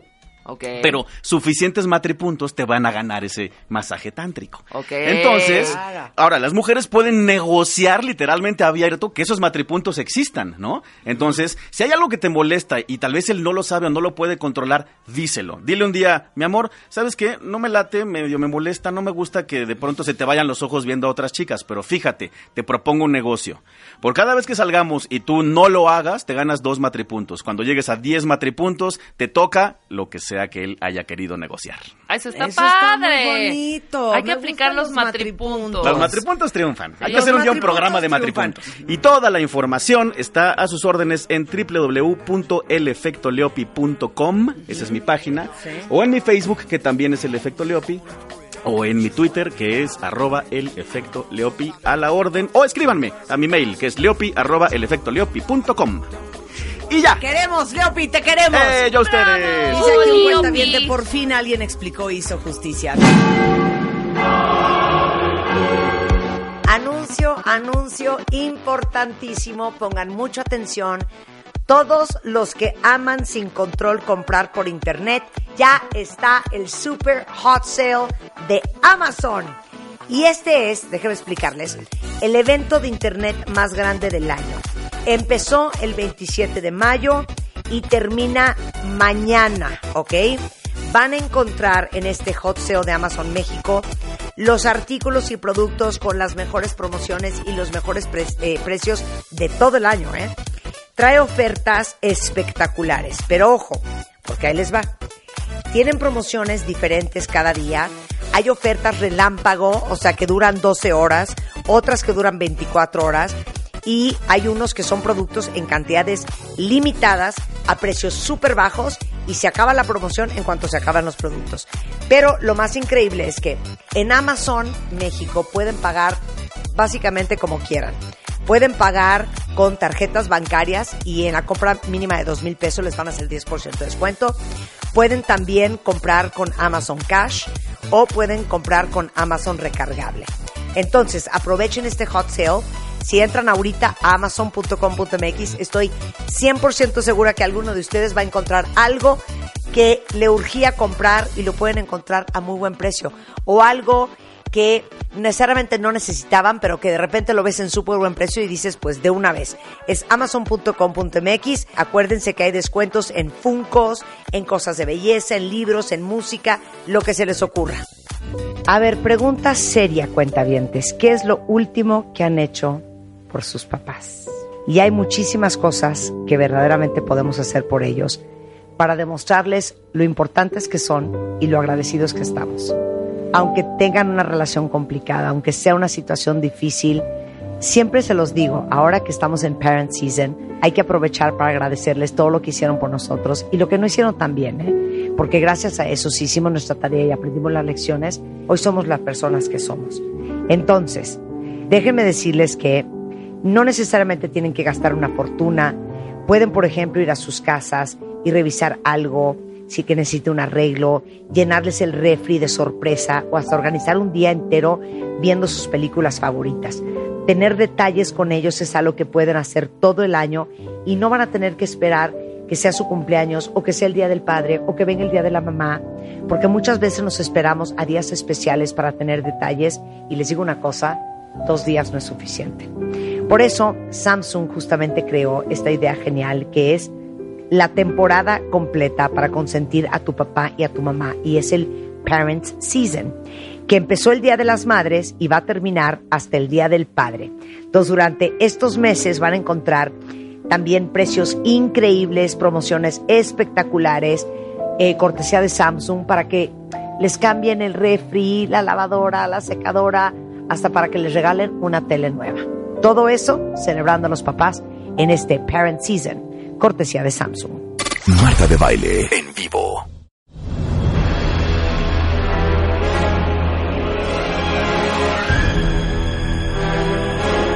Esto resulta ser un momento en donde los invitamos a todos a hacer una labor de introspección profunda. Porque vamos a hablar de la maldad. ¿Qué tan malosos somos todos? La doctora Fey Ostrowski, neuropsicóloga, profesora investigadora de la UNAM, con un posgrado en trastornos de la comunicación de la Universidad de Northwestern Illinois, un doctorado en biomedicina de la Facultad de Medicina de la UNAM, pero por sobre todas las cosas, una gran conocedora de la psicología, perversión, maldad y efecto Lucifer. y yo, con, con carcajada de mala, de la mente humana. ¿Cómo estás, Fey? Bien, aquí vamos a checar tus grados de maldad. ¿Cómo han cambiado desde, desde que no vengo? Eso, a Eso ver es cómo están nuestros todos grados de maldad. O sea, vamos a empezar con examen sorpresa. Es sorpresa. Para que se ubiquen. ¿Qué tan malos somos? Exacto. Examen sorpresa. Sabes que el, el- el ser humano tiene el potencial de todo el bien, pero también de todo el mal. Estas seres que en extremo eh, son seres que no tienen alma, pues más bien tienen ahí alteraciones en el cerebro.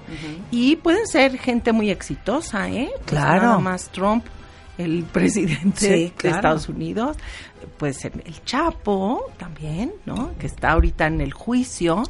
eh, y pueden ser pues muchos criminales que yo he visitado y muchas de las personas. Entonces la línea entre el bien y el mal no es todo o nada.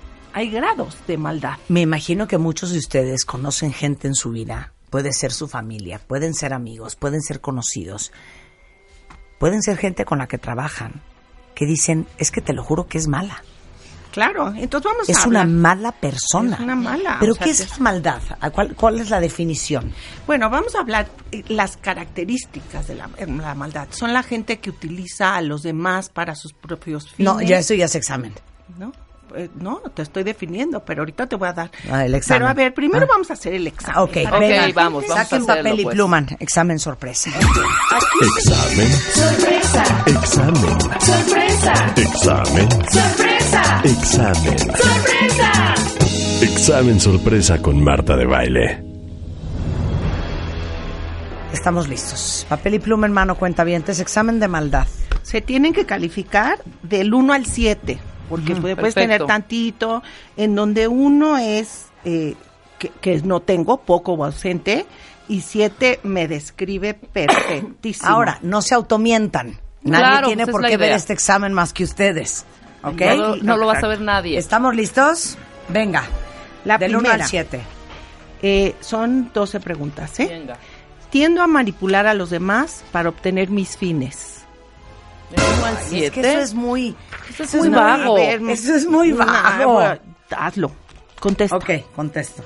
No me digas. Ok, Ok. venga. Carezco de sentimientos de culpa o arrepentimiento.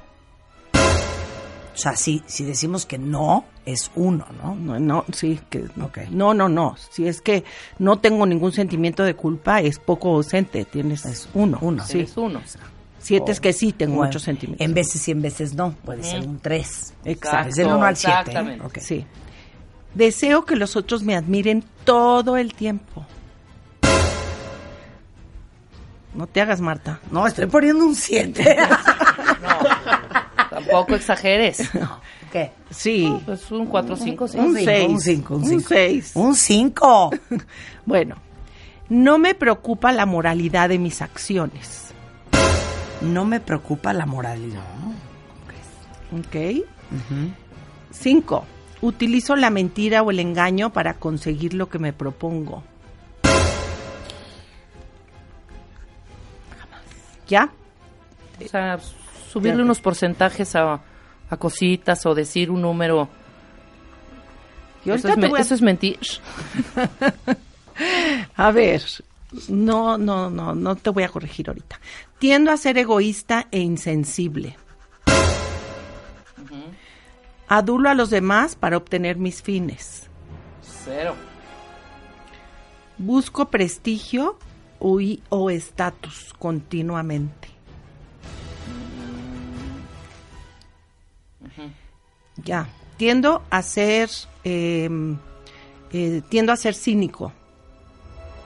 Qué cínico. Es la actitud de las personas que mienten cínica, con descaro Sí, que mientes con descaro. y que defiende en forma descarada cosas que No bebí ni una no gota de alcohol y estás gediendo a ron, Hijo, qué horrenda palabra acabas de usar. Gediendo.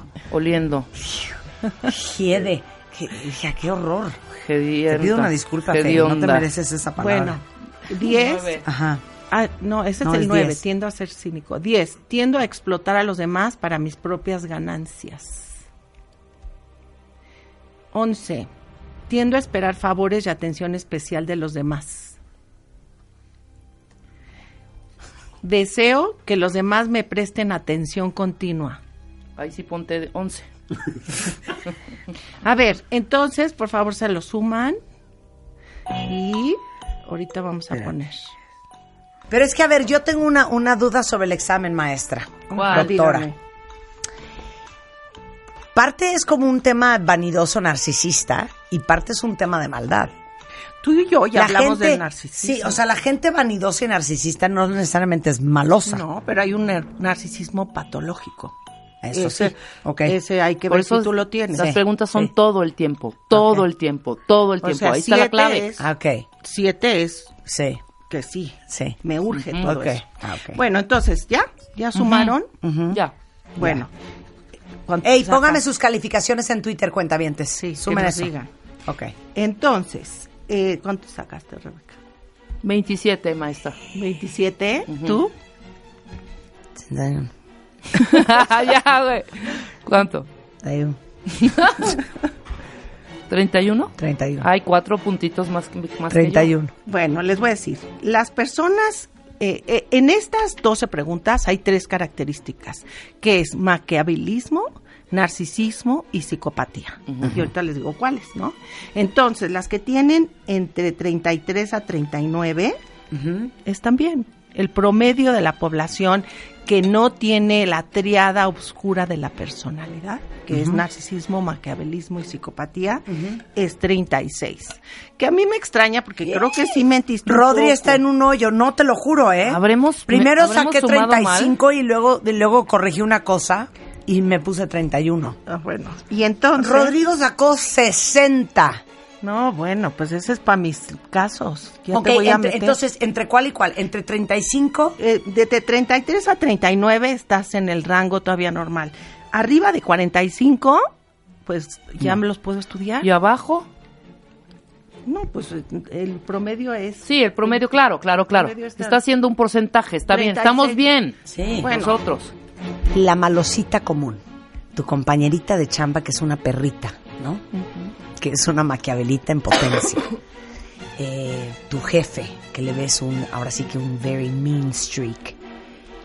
Ese tipo de maldad, ¿no? La maldad que a lo mejor ves en un serial killer o en un criminal en serie. Esa maldad, para todos ustedes que salieron muy altos en el examen, ¿Cómo acabaron siendo como son? De eso vamos a hablar regresando del corte. ¿Nacieron así? ¿En esto se convirtieron? ¿Existe un gen de la maldad? Porque entonces la pregunta que también te haría es, hay gente en familias, hermanos, que están expuestos a exactamente el mismo medio ambiente interno, externo, y unos son asesinos seriales y otros hermanos son un pan de Dios. ¿Cómo sucede eso? Todo eso regresando con la doctora Fey Ostrowski, neuropsicóloga, profesora investigadora de la UNAM, hablando sobre la maldad hoy en W Radio. Marta de Baile en W. Entra a wradio.com.mx. Entra checa más información de nuestros invitados, especialistas, contenidos y escucha nuestro podcast. Marta de Baile on the go. ¿Todavía no tienes ID de cuenta viente? Consíguelo. En martadebaile.com. martadebaile.com. Y sé parte de nuestra comunidad de cuentavientes. Estamos tratando de dilucidar de dónde viene la maldad. Acabamos de hacer un examen sobre la maldad que si lo si se lo perdieron busquen el podcast que está arriba en wradio.com.mx, en martadebaile.com, lo tenemos en Spotify, porque es un examen para definir qué tan malos son. Y está con nosotros la doctora Fey Ostrowski, que es neuropsicóloga, es profesora e investigadora de la UNAM. Tiene de hecho un libro que se llama Mentes Criminales y es una gran estudiosa del narcisismo, la psicopatía y el maquiavelismo, que es la triada oscura de la personalidad, que todos tenemos un poquito, Sí, pero claro. algunos más que otros. Las preguntas antes del corte eran, ¿cómo saber si los que rankearon muy alto, porque tenemos cuentavientes que sacaron 60 y 70 en el examen, si ustedes son productos de lo que vivieron en su familia, lo que los rodeó socialmente, si es genético, si nacieron así, pero de dónde salió gente más mala que otra, o es un gen. Que es muy buena pregunta. A ver, eh, el gen, eh, yo eh, puedo provocar que un ratón se vuelva asesino. modifico un gen que tiene que ver con eh, la serotonina, la dopamina, la noradrenalina, se llama MAOA, ese, y entonces ese ratoncito empieza a matar a todos sus compañeritos. Es el killer mouse. En el serum, eh, y son la misma camada, pero en uno modificaste el gen y en el otro no. Entonces, no es un gen de la maldad. Lo que hacen los genes es regular cuánta enzima hay en el espacio, cuánto neurotransmisor hay en el espacio sináptico. O sea, los genes producen enzimas y esas enzimas hacen que tengas o mucha dopamina o poquita dopamina. ¿no? Si tú tienes en el cerebro, tienes que tener exacta cantidad. Porque si tienes muchísima dopamina, por ejemplo, eres esquizofrénico. Si te falta dopamina, eres parkinsónico. A los esquizofrénicos los, los tratan con fármacos que absorben para que ya no tengan tanta dopamina y no tengan estos trastornos de pensamiento. Cuando se les pasa la dosis, empiezan a tener síntomas de Parkinson. Entonces, en el cerebro tienes que tener exacta cantidad. Entonces, si modificas el gen en animales de laboratorio, pues produces estos killer mouse. Pero en el ser humano. En el ser humano pasa igual, por eso yo tengo fotos aquí con con mis criminales, mi, mi, clientela muy fina, en donde les hago estudios de genética, ¿no? Eh, para saber qué pasa. Pero en el humano, para que se prendan o se activen esos genes, tiene que haber una historia de abuso físico o psicológico en la infancia. Entonces, las palabras hieren más que los golpes, muchas veces. Entonces, si los niños fueron abusados, maltratados, ignorados en la infancia, en periodos críticos, eso hace que tu gen se prenda y empieces a maltratar a todo mundo. Porque está anormal. Hijo, perdón, te tengo que preguntar cuáles son esos periodos críticos. Mira, es muy importante porque me Porque estás trabajando con niños ahorita. Estoy trabajando con niños. Y Em, eh, em, nosotros eh, vimos que en la cárcel los que eran los más psicópatas, porque los separamos un poquito aquí como el, nivel de psicopatía es más de 30 y esos son malos, malísimos, malísimos, ¿no? Eh, porque matan a las víctimas, las cortan, le hacen y dicen, no, pues es mi chamba. Esos malos, malísimos estudiamos también cómo habían sido educados. Les, te pegaron con la mano abierta, con la mano cerrada, si fueron eh, eh, eh, presenciaron abuso sexual a la fuerza, todo eso. Entonces, son como cuatro horas que les hacemos. Y encontramos que entre más alto es tu nivel de psicopatía, más abuso en la infancia. Entonces, es, tiene que ver, se prenden. O sea, todos tenemos el gen todos lo tenemos, pero se activa o no se activa. O sea, por eso tú eres tantito mala. Un poco. Bueno, no mucho. Sí, sí por eso somos poquito, o sea, por eso no vamos a salir a la calle a matar, por ejemplo, ¿no? Bueno, porque tienes otros claro, ya yo exactamente, Entonces hay este gen, algo muy interesante, por eso estoy haciendo esta investigación. Pero no, pero espérame, es que sí quiero hacer una pausa en esto porque para todos los papás que están escuchando, el perder el control con tus hijos, el ser negligente, el insultarlos, el compararlos, el criticarlos, el ignorarlos, el, el, el volver los niños invisibles, el ser abusivos físicamente con los hijos, el maltratarlos, las nalgadas, los pellizcos. Lo de menos es que acaben en terapia con Mario Guerra.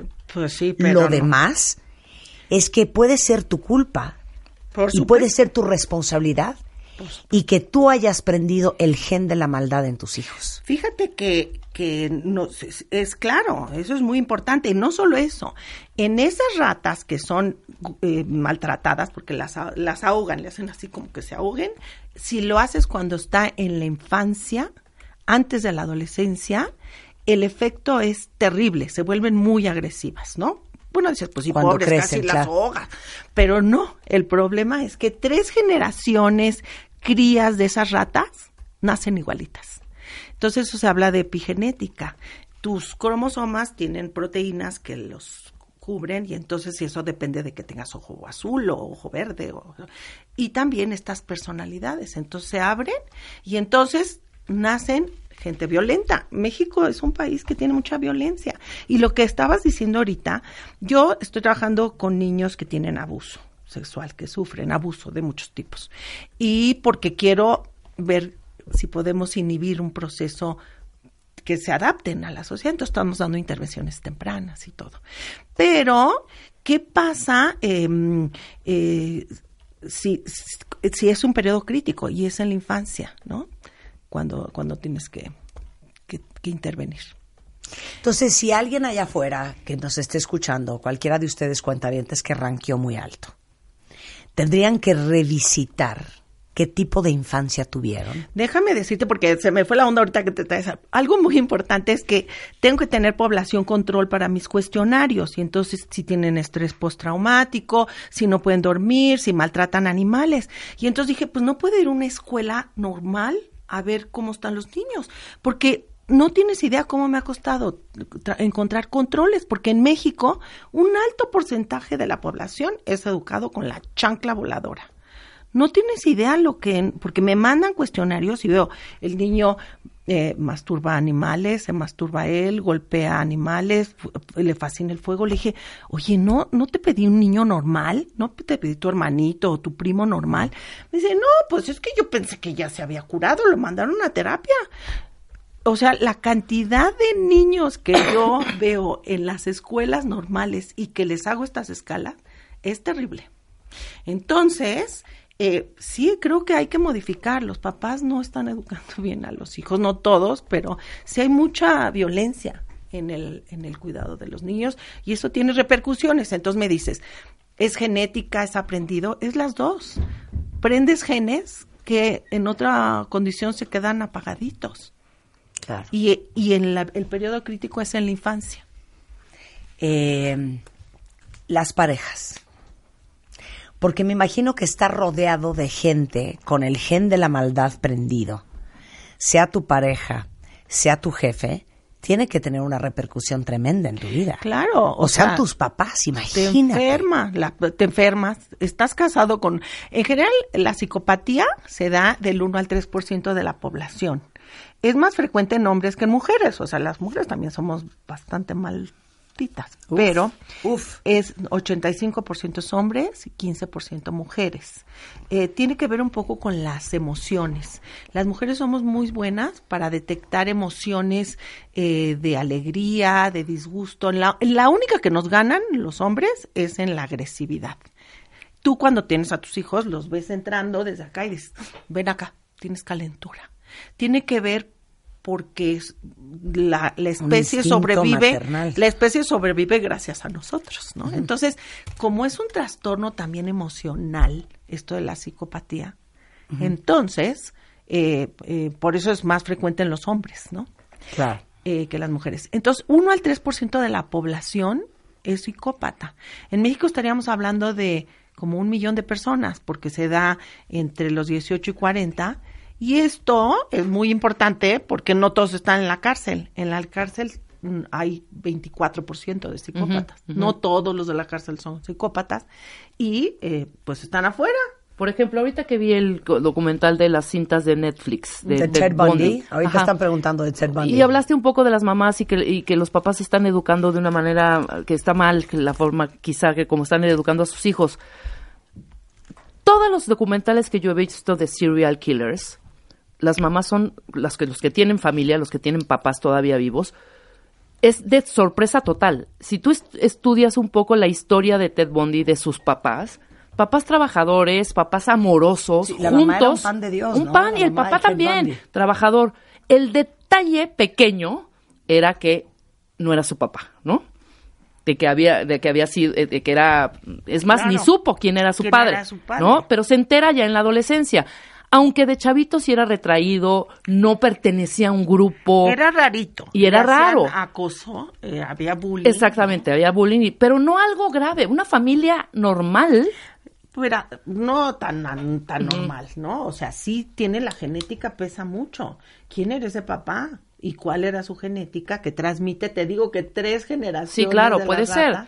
Pero de cuatro o cinco hermanitos que tenía, este salió carismático, inteligente y asesino. Pero muy asesino, ¿No? ¿no? Tenía Entonces, ese es odio. ahí donde dices, ¿qué pero tenía el odio y también escogía un solo tipo de mujer, ¿no? Exacto. Pero ¿por qué? Que Es- yo te ese es un punto. ¿Por qué en una familia, Feggy, puede ser que un hermano sea Ted Bundy Y el otro... y el otro hermano sea una persona Un totalmente exitoso. funcional. Eh, pues ahí sí es la genética. Ese Es la niño, genética. ese niño tenía un papá eh, que nadie supo.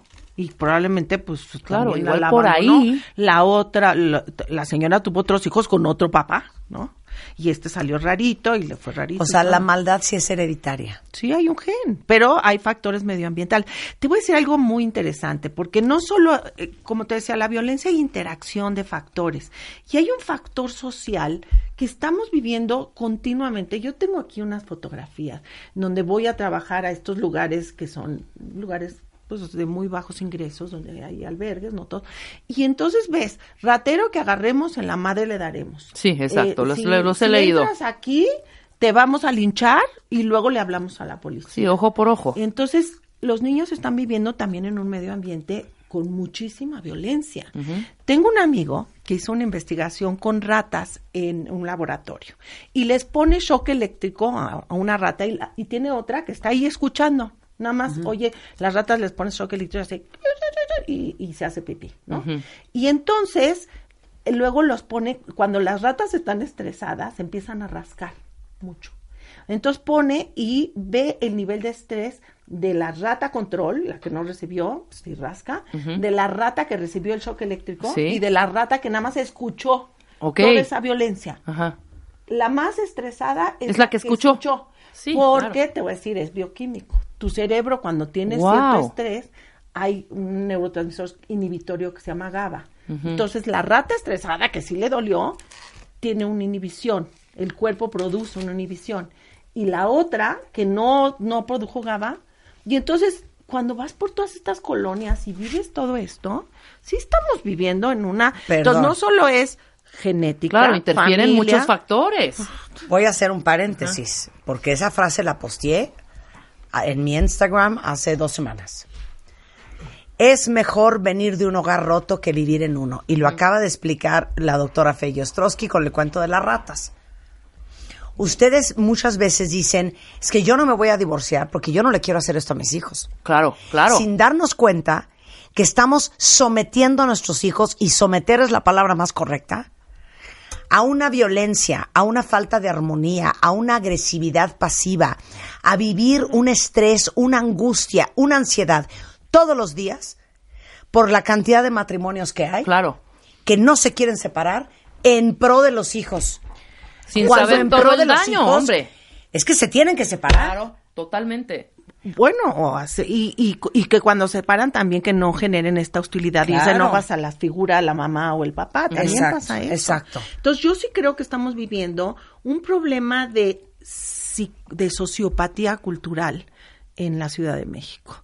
Una cosa es los psicópatas que es una parte genética, como Ted Bundy, se aprende y se estimula, y varios de los que yo he trabajado. Pero hay sociopatía cultural, en donde tú te identificas con esta violencia, con estos valores, y eso también está afectando tu cerebro. Claro. A ver, yo te voy a hacer una pregunta. Ahora sí que para todos los papás allá afuera, con hijos adictos a videojuegos que hacen mucha referencia a la violencia. Los niños hoy en día, Feggy, es la neta cuenta pasan una cantidad de horas en estos juegos, en estas apps, en Facebook, en, en, en aplicaciones. En todas las aplicaciones y sobre En mil todo en jueguitos los de video. Nintendos y esas Yo cosas. los veo todos los días. Matándose, balazos, matando gente, no sé cuánto, con armas. Todo el día están en estos jueguitos. ¿Qué opinas? Mira, lo que pasa con esto es que desensibiliza la violencia. Explica. Si, si tú este, ves alguna cosa muy violenta, uy, cierras los ojos. Pero en- después de un rato, pues ya no, ya no sientes. acostumbras. Tus, tus neuronas motoras te desensibilizas. Tus neuronas motoras en espejo que responden al dolor, pues ya se apagan.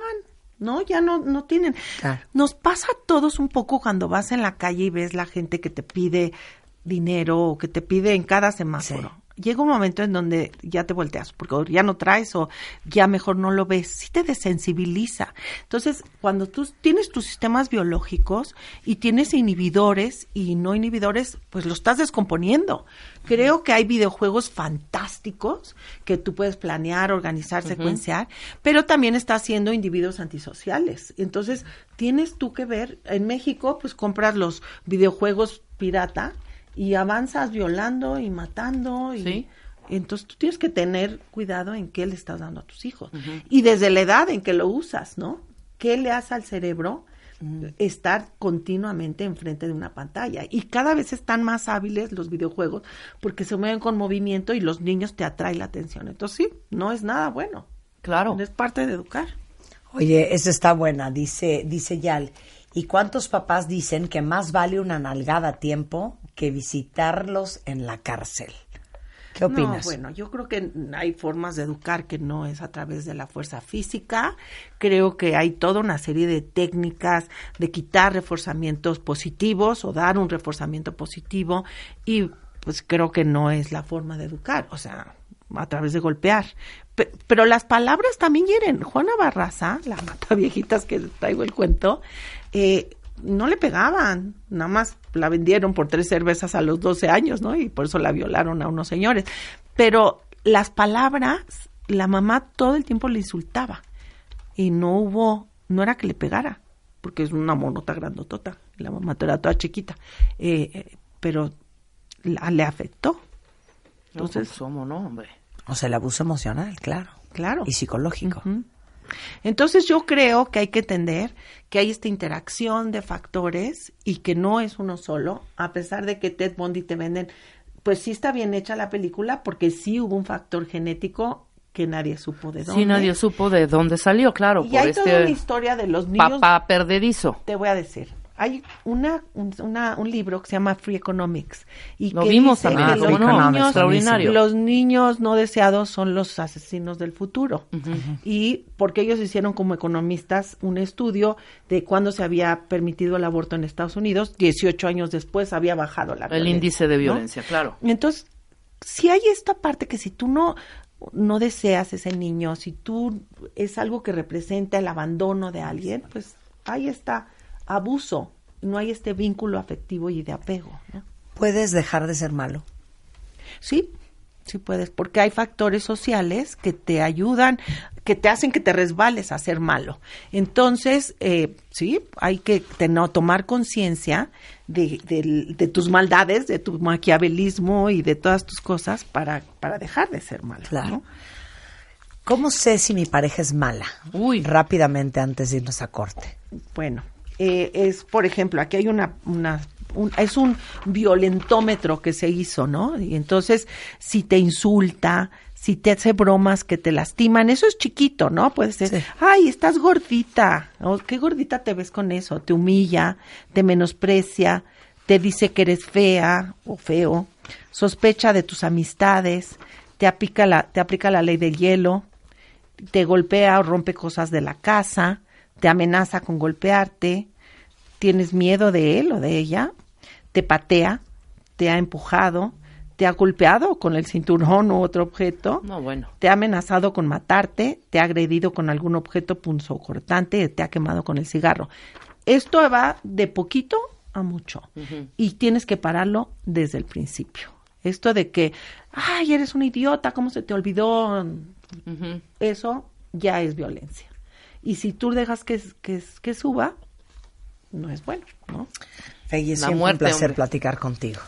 Oye, ¿podemos hacer un programa sobre psicopatía y sociopatía? Hagámoslo nuevamente. Hace mucho tiempo no lo hacemos y es bien interesante, cuentavientes, porque no saben la cantidad de psicópatas o son sociópatas, de los que estamos rodeados. de los que estamos rodeados, ¿eh? Yo creo que esta Impresionante. sociedad sí está complicada. Y te, Hablemos decir- de esa sociopatía, Sí. cultura de, la sociopatía cultural, ¿no? Sí. Se han identificado con los narcos, los jóvenes llegan a los antros y actúan como narcos, ¿no? No sé si es para que los dejen entrar y tengan miedo o porque están identificados con esa cultura, que se me hace terrible. Vamos a hacer un programa de eso. La doctora Feggy Ostrowski está en redes sociales como Feggy Ostrowski, eh, tanto en Facebook como en Twitter. Ella es neuropsicóloga, profesora e investigadora de la UNAM, doctora en biomedicina de la Facultad de Medicina de la UNAM y hasta posgrado en trastornos de comunicación de la Universidad de Northwestern en Illinois. Gracias, Feggy. Un placer tenerte ustedes. acá. Entonces hacemos No- sociopatía. No se han empeorado desde la última vez que les hice el examen. Oye, hacemos sociopatía Bien. cultural, ¿va? Órale. Buenísimo. Bueno, con esto hacemos una pausa rapidísimo. No se vayan, ya volvemos. Síguenos en Instagram como Marta de Baile. No te pierdas contenido extra y lo mejor del día. Instagram, Marta de Baile. ¿No te sabes tu ID de cuenta viente? Recupéralo en martadebaile.com y participa en todas nuestras alegrías. ¿Cuánto extrañaban a don Bernardo Barranco? Un hombre, un hombre de fe, un hombre de Dios. Bernardo Barranco es sociólogo, pero es especialista en temas religiosos. Es un hombre sacro y profano. Qué bonita dicotomía. Hoy vamos a hablar con él de cómo se hacen los santos. Fíjense qué interesante. Para empezar, ¿qué es un santo? Es el elegido de Dios. Es un personaje que tiene atributos por los cuales tiene que ser imitado. Además es una persona muerta, o sea, no hay santos vivos, tiene que ser difunto, que intercede ante Dios. Es decir, eh, algún favor o algo que tú quieras, entonces Ay, te vas a un Antonio, santo. consígame novio. Exactamente, o este, o todo el tema de pobreza, por ejemplo, o causas perdidas, Claro. ¿no? Pero dime una cosa, ¿en qué momento, quién decidió, por ejemplo, que San Antonio iba a ser de los solterones? O que San Charbel iba a ser de las causas difíciles. Sí. O que San Juditas Tadeo iba a ser de X cosa. un poco por las características del personaje, ¿no? De dónde estuvo, qué hizo, y otra también por la orientación o el acento que le puso la iglesia. Déjame decirte que hay una contradicción con los santos, porque la iglesia, el cristianismo, cree en un solo Dios. Y entonces, ¿qué tiene que ver tantos santos? Y además hay cerca de 10.000 santos. Tanta imagen. Una ¿Hay cantidad- 10.000 santos? Imagínate nada más, hay más de 10.000 santos. ¿Hay San, Santa Rebeca? No, Santa Rebeca. Santa no. Rebeca no, eh, ya lo vimos en el Antiguo Testamento, pero seis Santa Marta. Sí, hay Santa Marta. Santa Marta aparece en el Nuevo Testamento, una visita que hace Jesús a, es hija de Lázaro y María, otra María, y cuando llegaba empezaba a predicar y esta Marta se movía, iba a la cocina y arreglaba y estaba muy preocupada por atender bien a Jesús, hasta que Jesús le dice, oye Marta, bájale, ¿no? im- Relájate, hija. Lo, relájate, hija. Convivamos. Eh, lo importante aquí es la palabra y es el mensaje, no si está exquisita la comida. Yo me imagino que era tan acelerada como Sí, tú esta, sí. esta Marta, ¿eh? Así de disfruta la tarde, deja de estar arreglando la mesa y limpiándolos. Así soy yo. Imagínate nada más, entonces ahí está. Entonces, Santa Marta es la santa de las cocineras y de los dentistas. ¿Qué? ¿O ¿Por qué no tengo la menor idea? Es pero lo que es- te digo, ¿quién dice de quién es santo qué? Los papas, servicio. los papas, los, eh, eh, es- pero hay de todos, de jardineros, de dentistas, de, de músicos, de trompetistas, de jazzistas, de, de todo lo que quieras. Hay estos que interceden por profesiones, por causas, ¿no? Por fechas. ¿no? Pero sigo sin entender quién dice. Ese va a ser el santo de las cocineras. la iglesia, el papa, ¿no? Ahí mismo cuando se cuando se eh, destina quién es el santo, en qué momento se le da fecha y se le da causa. Ahora, ¿cómo se hace santo a alguien? Mira, es ¿No un- se llama beatificar? Eh, no, es un proceso complicadísimo. A ver. Es, es- es más complicado o es tan complicado como elegir un consejero del INE. ¿Eh? Nada más que Sí, claro. nada más que el consejero del INE está vivo, aunque ya muchos los quisieran muertos ahora, Sí. pero es tan complicado. Son varias etapas que pueden tardar decenios de años para poder hacerlo. Una, u- sí, sí, no es cualquier, no es. Primero tiene que pasar de un difunto que tenga una vida ejemplar, digna de mención, una vida de amor, una persona o un mártir o un héroe de la fe. Tiene que ser una persona, un cristiano especial. Segundo, tienen que pasar cinco años. Tercero, se murió. De que se murió. Pero que yo, yo puedo, yo puedo, digamos que nombrarlo, o sea, yo puedo como, Sí, ¿cómo claro. se dice? Como Sí, postularlo, como sí, promoverlo. Sí, sí, sí, sí, claro. Primero tiene que ser un cristiano que goce de cierta fama local, ¿no? O sea, no es a cualquiera. Eh, en la antigüedad, la comunidad elegía al santo, eh, lo que se llamaba vox populi, ¿no? La gente lo clamaba, o santo súbito, santo rápido, ¿no? Como querían hacer con Juan Pablo II. Pero a partir del siglo VI, VII, es a través de un proceso canónico, ¿no? Donde hay una postulación, te postulan, te candidatean, pues. Sí, sí, sí. Y esto es la comunidad, en la diócesis es donde empieza el proceso. Se ve tu vida, se, eh, si tu vida de milagros, tu vida de heroicidad, etcétera, etcétera. Y este, esto se lleva a Roma. Una vez que está en Roma, fíjate, se tiene que ir a O sea, Roma. se manda el comunicado a Se Roma. manda el comunicado. Entonces hay una comisión que discute si es o no y a partir de ahí, entonces es cuando empieza el proceso y se le declara siervo de Dios. Es decir, siervo de Dios es aquel que ya entró, que está su expediente.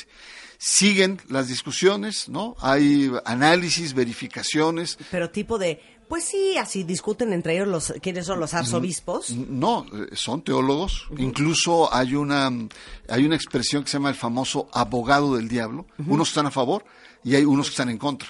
Es un juego dialéctico. Entonces, una vez que pasa esta etapa, entonces la iglesia los cataloga como venerables. Es un proceso larguísimo, te digo que lo del IFE Sí, pero en la etapa de que se queda como siervo de Dios, puede quedarse ahí cuánto tiempo. toda su vida. No, no, No es- puede pasar al Tiene que tener grado. un elemento, por ejemplo, de, de un milagro.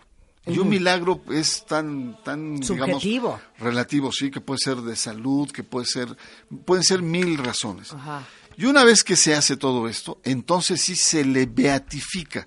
La beatificación es un proceso, es un proceso en donde la iglesia ya reconoce su martirio, su heroicidad y ciertos milagros. Además, beato es una palabra muy bonita porque es aquel que vivió feliz, aquel que vivió con belleza su fe. Entonces, el beato es, eh, es De aquel- beatus, del latín beatus. del de- oh, hombre, eso ¿Ya sí, viste? Bienaventurado. Exactamente, significa eso. Y en el Antiguo Testamento, el beato es el que vivía con belleza su fe. Eh, Era un bienaventurado de la fe, era un ejemplo. Entonces, la iglesia los utiliza sobre todo como modelos para que sean imitados. El problema es, con los siglos, pues hay muchos que pues, en el siglo IV o V ya no saben ni quiénes son. Entonces, por eso este, es tema de reactivación de los santos. Pero la beatificación se divide en tres partes. Sí. También.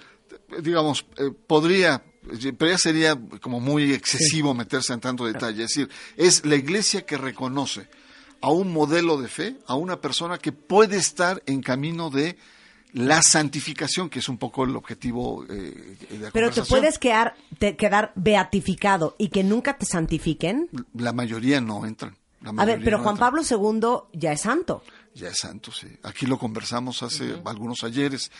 Y el Papa Benedicto XVI se saltó todas las normas, ¿no? Porque no habían pasado cinco años de que había muerto. Eh, Las, eh, los eh, este, milagros eran así como muy... una, una señora que tenía Parkinson. Es decir, en realidad, lo conversamos aquí, no sé si recordás, es un acto, digamos, político de la Iglesia. Igual lo de Monseñor Romero. Eh, no lo querían porque era sedicioso de la teología de la liberación, pero ahora el Papa eh, Francisco, un hombre abierto a esos temas, latinoamericano, impulsa su causa. Claro. ¿no? Entonces, también hay que ver esta otra dimensión. Esta otra dimensión es pues, una dimensión que la iglesia, en este caso la cabeza de la iglesia, quiere colocar ciertos modelos como Estándares y. Replicables y a nivel de ejemplos. los ejemplos. Juan Diego, Claro, Juan ejemplos. Diego ya es San Juan Diego o todavía no. Fíjate, Mira, eh, San Juan Diego ejemplo. vino el Papa, lo, lo canoniza, y aquí había una gran disputa si existía o no existía Juan Diego. Sí, claro. Entre aparicionistas y no aparicionistas. Y el Papa dijo, es un acto de fe, y ¡pum! Lo, lo A canoniza. ver, pero explica, ¿qué es canonizar? Canonizar bien, bien es, es otra palabreja que viene de canon, de, de leyes, y es un proceso legal para hacerlo santo, efectivamente, ¿no? Entonces es, eh, es la utilización, digamos, de reglas rigurosas, de, de- de mediciones para poderlo hacer santo. Entonces, mira, no nos Pero complicamos. espérame, pero la canonización no tiene que ver nada con ser santo ni ser ni, ni con beatificar. Eh, es el proceso para hacerlo santo. es, es- es, digamos, la ruta o la metodología que, que se utiliza a través de los cánones. Porque te digo, son muchos pasos. Desde lo local, donde los O obispos... sea, la canonización es todo esto que acabas de explicar. es la culminación de todo. Es cuando eh, pasa de ser siervo, venerable, beato y después santo.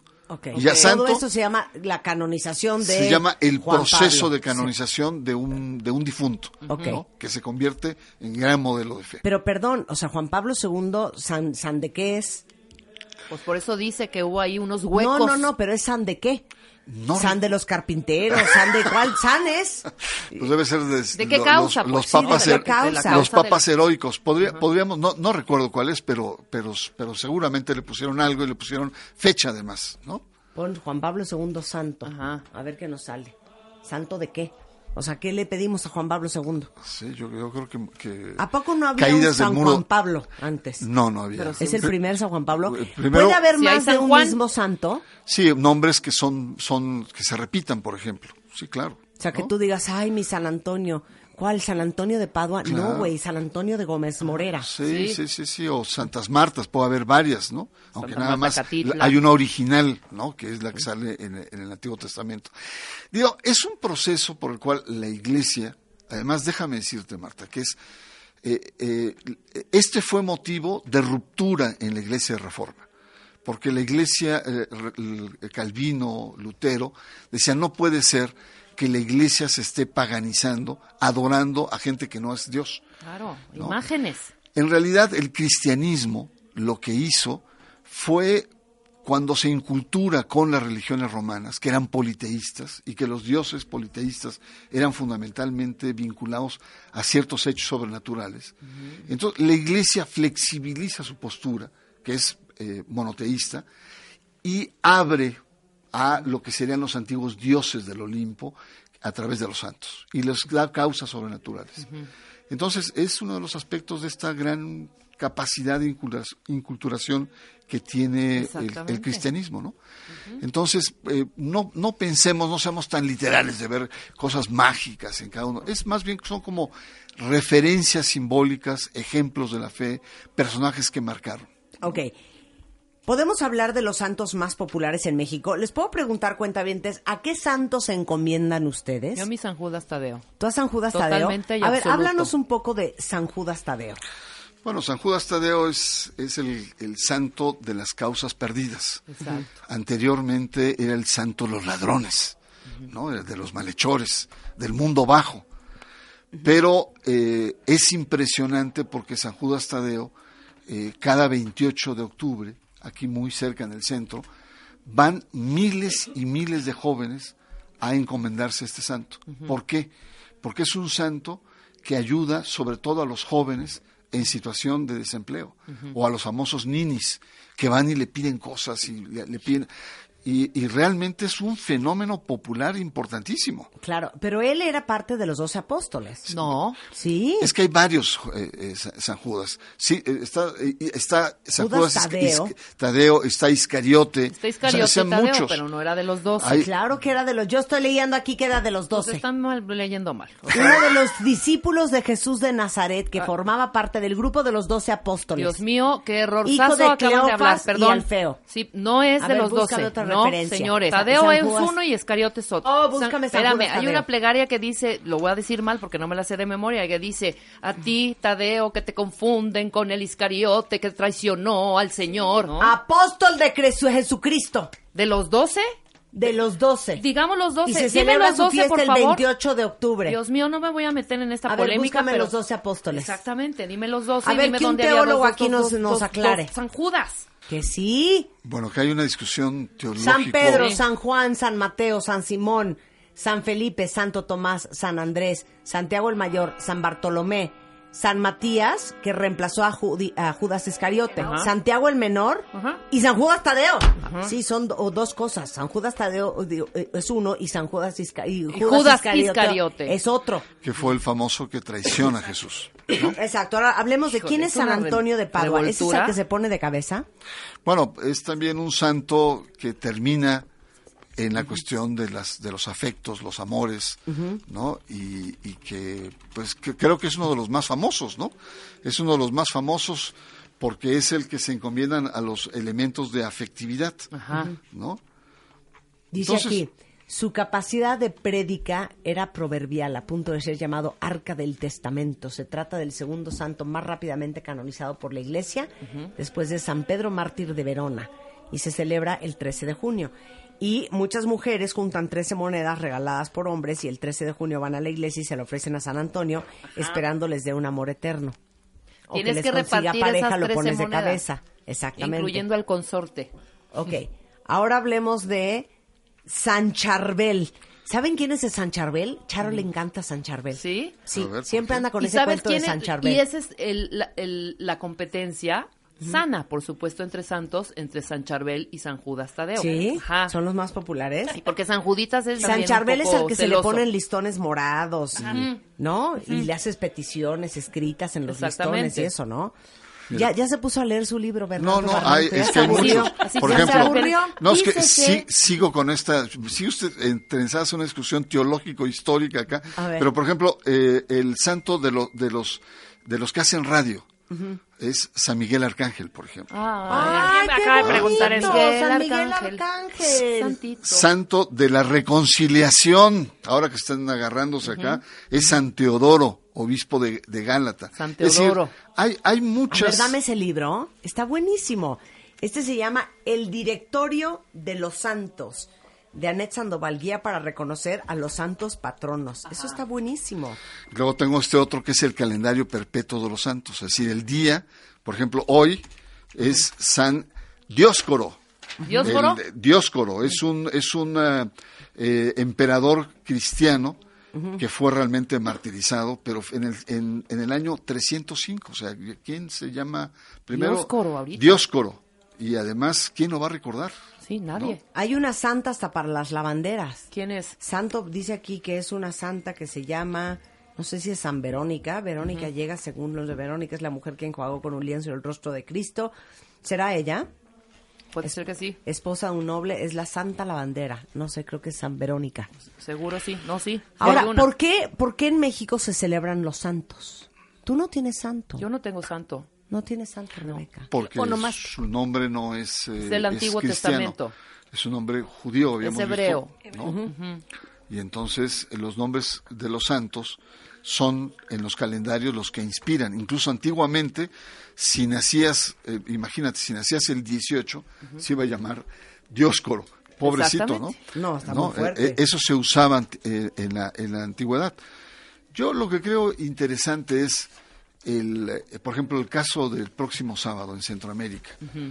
el, el que la gente eh, perciba cómo hay toda una, eh, eh, digamos, una maquinaria de comunicación para poder exaltar un personaje, ¿no? Entonces, un personaje que defiende los derechos humanos. Probablemente a, a Romero, a, a Oscar Nulfo Romero, se le vincule con el tema de la defensa de los derechos humanos. ¿Por qué? Porque fue una persona que en vida, cuando se da el golpe militar, tú conoces muy bien la, la historia de Centroamérica, Oh, sí. por, por experiencia familiar, en los años 70 hay una, en plena Guerra Fría, hay una serie de movimientos, y hay dictaduras en el sur y movimientos revolucionarios en Centroamérica. Somoza eh, se da... eh, Que cae en el en, 79. en el 79, y hay un golpe de Estado en ese mismo año en El Salvador, por las famosas 12 familias que gobernaban aquel país. Y es cruenta porque es un golpe militar durísimo en El Salvador. Y ahí Romero defiende a todo este tipo de gente. Algunos no les gustó, algunos realmente se sentían muy agredidos, traicionados. ¿Quieres que te haga una pregunta muy cañona? A ver, dime. Muy canona. Canona. Muy canona. ¿Tú crees que algún día canonicen al padre Solalinde? Ay, ay, ay. Sí, está difícil. Primero, eh, no se ha muerto. Primero tenemos que ver, y hay que ver cómo muere también, ¿no? Yo no, no espero ver eso. Pero es una persona muy comprometida con los derechos humanos, Totalmente. los indígenas. Es una persona que ha desafiado la autoridad religiosa, este, que está, es muy prendido, muy sensible. Yo lo conocí Muy cuando comprometido. Yo lo conocí cuando tenía cabello todavía. Un gran imagínate. operador. No, es una es un personajazo, ¿no? Eh, el- la cuestión es que tiene demasiados enemigos dentro y fuera de la iglesia y es susceptible también de, de- de- de golpeteos duros, ¿no? Pero yo creo que ese, es- ese sería uno de los modelos como igual que el padre Raúl Vera, que estuvo por Sí. acá también. Sí, claro. Gente que se compromete, que se la juega, que habla con la verdad, que no Oye, tiene pelos en la lengua. Que va en contra del sistema. En cierto sentido va contra el sistema. Aquí casi casi lo hacían presidente, me acuerdo a Raúl Vera, le estaban lanzando porras. Es decir, gentes con autenticidad. Bueno, esos son los modelos que la iglesia debería seguir, pero no siempre. A veces busca modelos muy espirituales, muy etéreos, ¿no? Claro, que no molesten, que no causen Sí. escosor. Sí, Pero a ver, exactamente. pregúntales a los cuentavientes en Twitter. ¿Ustedes creen que al padre Solalinde en su momento lo deberían de canonizar? A ver qué dice la gente. Yo, Entonces- yo sí votaría. Yo, también votaría. Yo también votaría. Muy, Sí. bien, Muy bien, Bernardo. Un placer tenerte aquí. Oye, Ya no me abandones, ya- invítame más seguido, Es que la tú verdad. también Seguro, te no desapareces. Pero ¿cómo, cómo Ni me No todo es andar pecando por la vida, ¿eh? También hay que trabajar. No, ya. No, qué Nosotros gusto, te amamos qué en gusto, este qué programa. gusto. La gente estaba hasta molesta que te estábamos dando nada más media hora. Ya, Prometo que la tema. próxima vez que ven- venga Bernardo Barranco vamos a hablar una hora del chisme con él. Y es más, si ustedes quieren que él hable específicamente de algo que a ustedes les interese saber, Que nos pues manden. mándenos un tweet, mándenos sus sugerencias y con muchísimo gusto ¿Ya sacaste preparamos tu el Twitter, programa. don Bernardo? Ya lo tengo. ¡Ya ¡Ah, tiene ya tiene Twitter! Muy bien. Mira, es arroba Bernard2 con, con número Barranco. Bien. Bernard 2 Barranco. Sí. Pues Y ya no lo se te olvide, Y seguir. mi Bernardo. página, y mi página donde es mi bitácora es bernardobarranco.wordpress.com. Bien. Bueno, ahí, que ahí viene en su perfil, pero ya retuitealo, pon, ya tiene Twitter Bernardo Barranco, ya lo pueden seguir. Muy bien, y te invitamos la próxima vez. Y escríbanle también a su Twitter de qué les gustaría que les hablara la próxima vez que viene. Y Y además en la página, me acuerdo, un día subió 700 usuarios por participar en tu programa. Y Ah, tú que mira. no me respetas. No, ¿cómo que no te respeto? Está cañón, Al contrario, no, no, no. Santa ya- ya- Marta de los twitters. Ahora más, la causa de nuestra querida Santa Carmen, que ya se nos fue. Muy bien. Muchas claro. gracias, Bernardo. Con esto nos vamos, cuentavientes. No se vayan ustedes. Hay mucho más el resto de la tarde en W Radio. De hecho, después del corte, Carlos Loret con todo lo que ha pasado en México y en el mundo. En Así las Cosas, emisión de la tarde, solo en W Radio.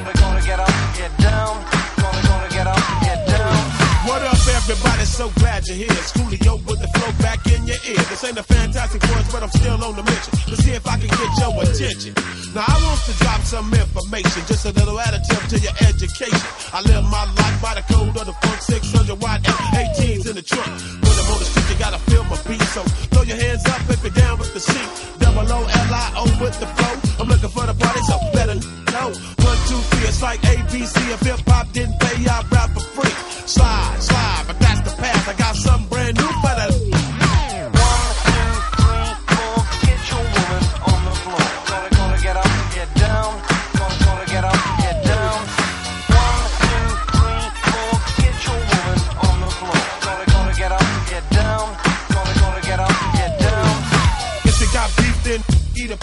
Once I get it going, you know it don't stop. I break like any locks, pennies drop from hood to hood, block to block. Help! I need somebody to get it going on in this party. Baby, you can do it, take your time, do it right. We can drink some, y'all can do it all damn night. My name ain't Wonder, but I rock your world. Get more bounce than a Jerry curl. Too many looky loos be looking for clues. There's a party going on now, what you gonna do? So grab your partner, dosey dope. If you don't know who it is, it's Coolio. Slide, slide, but that's the path. I got something brand new for that.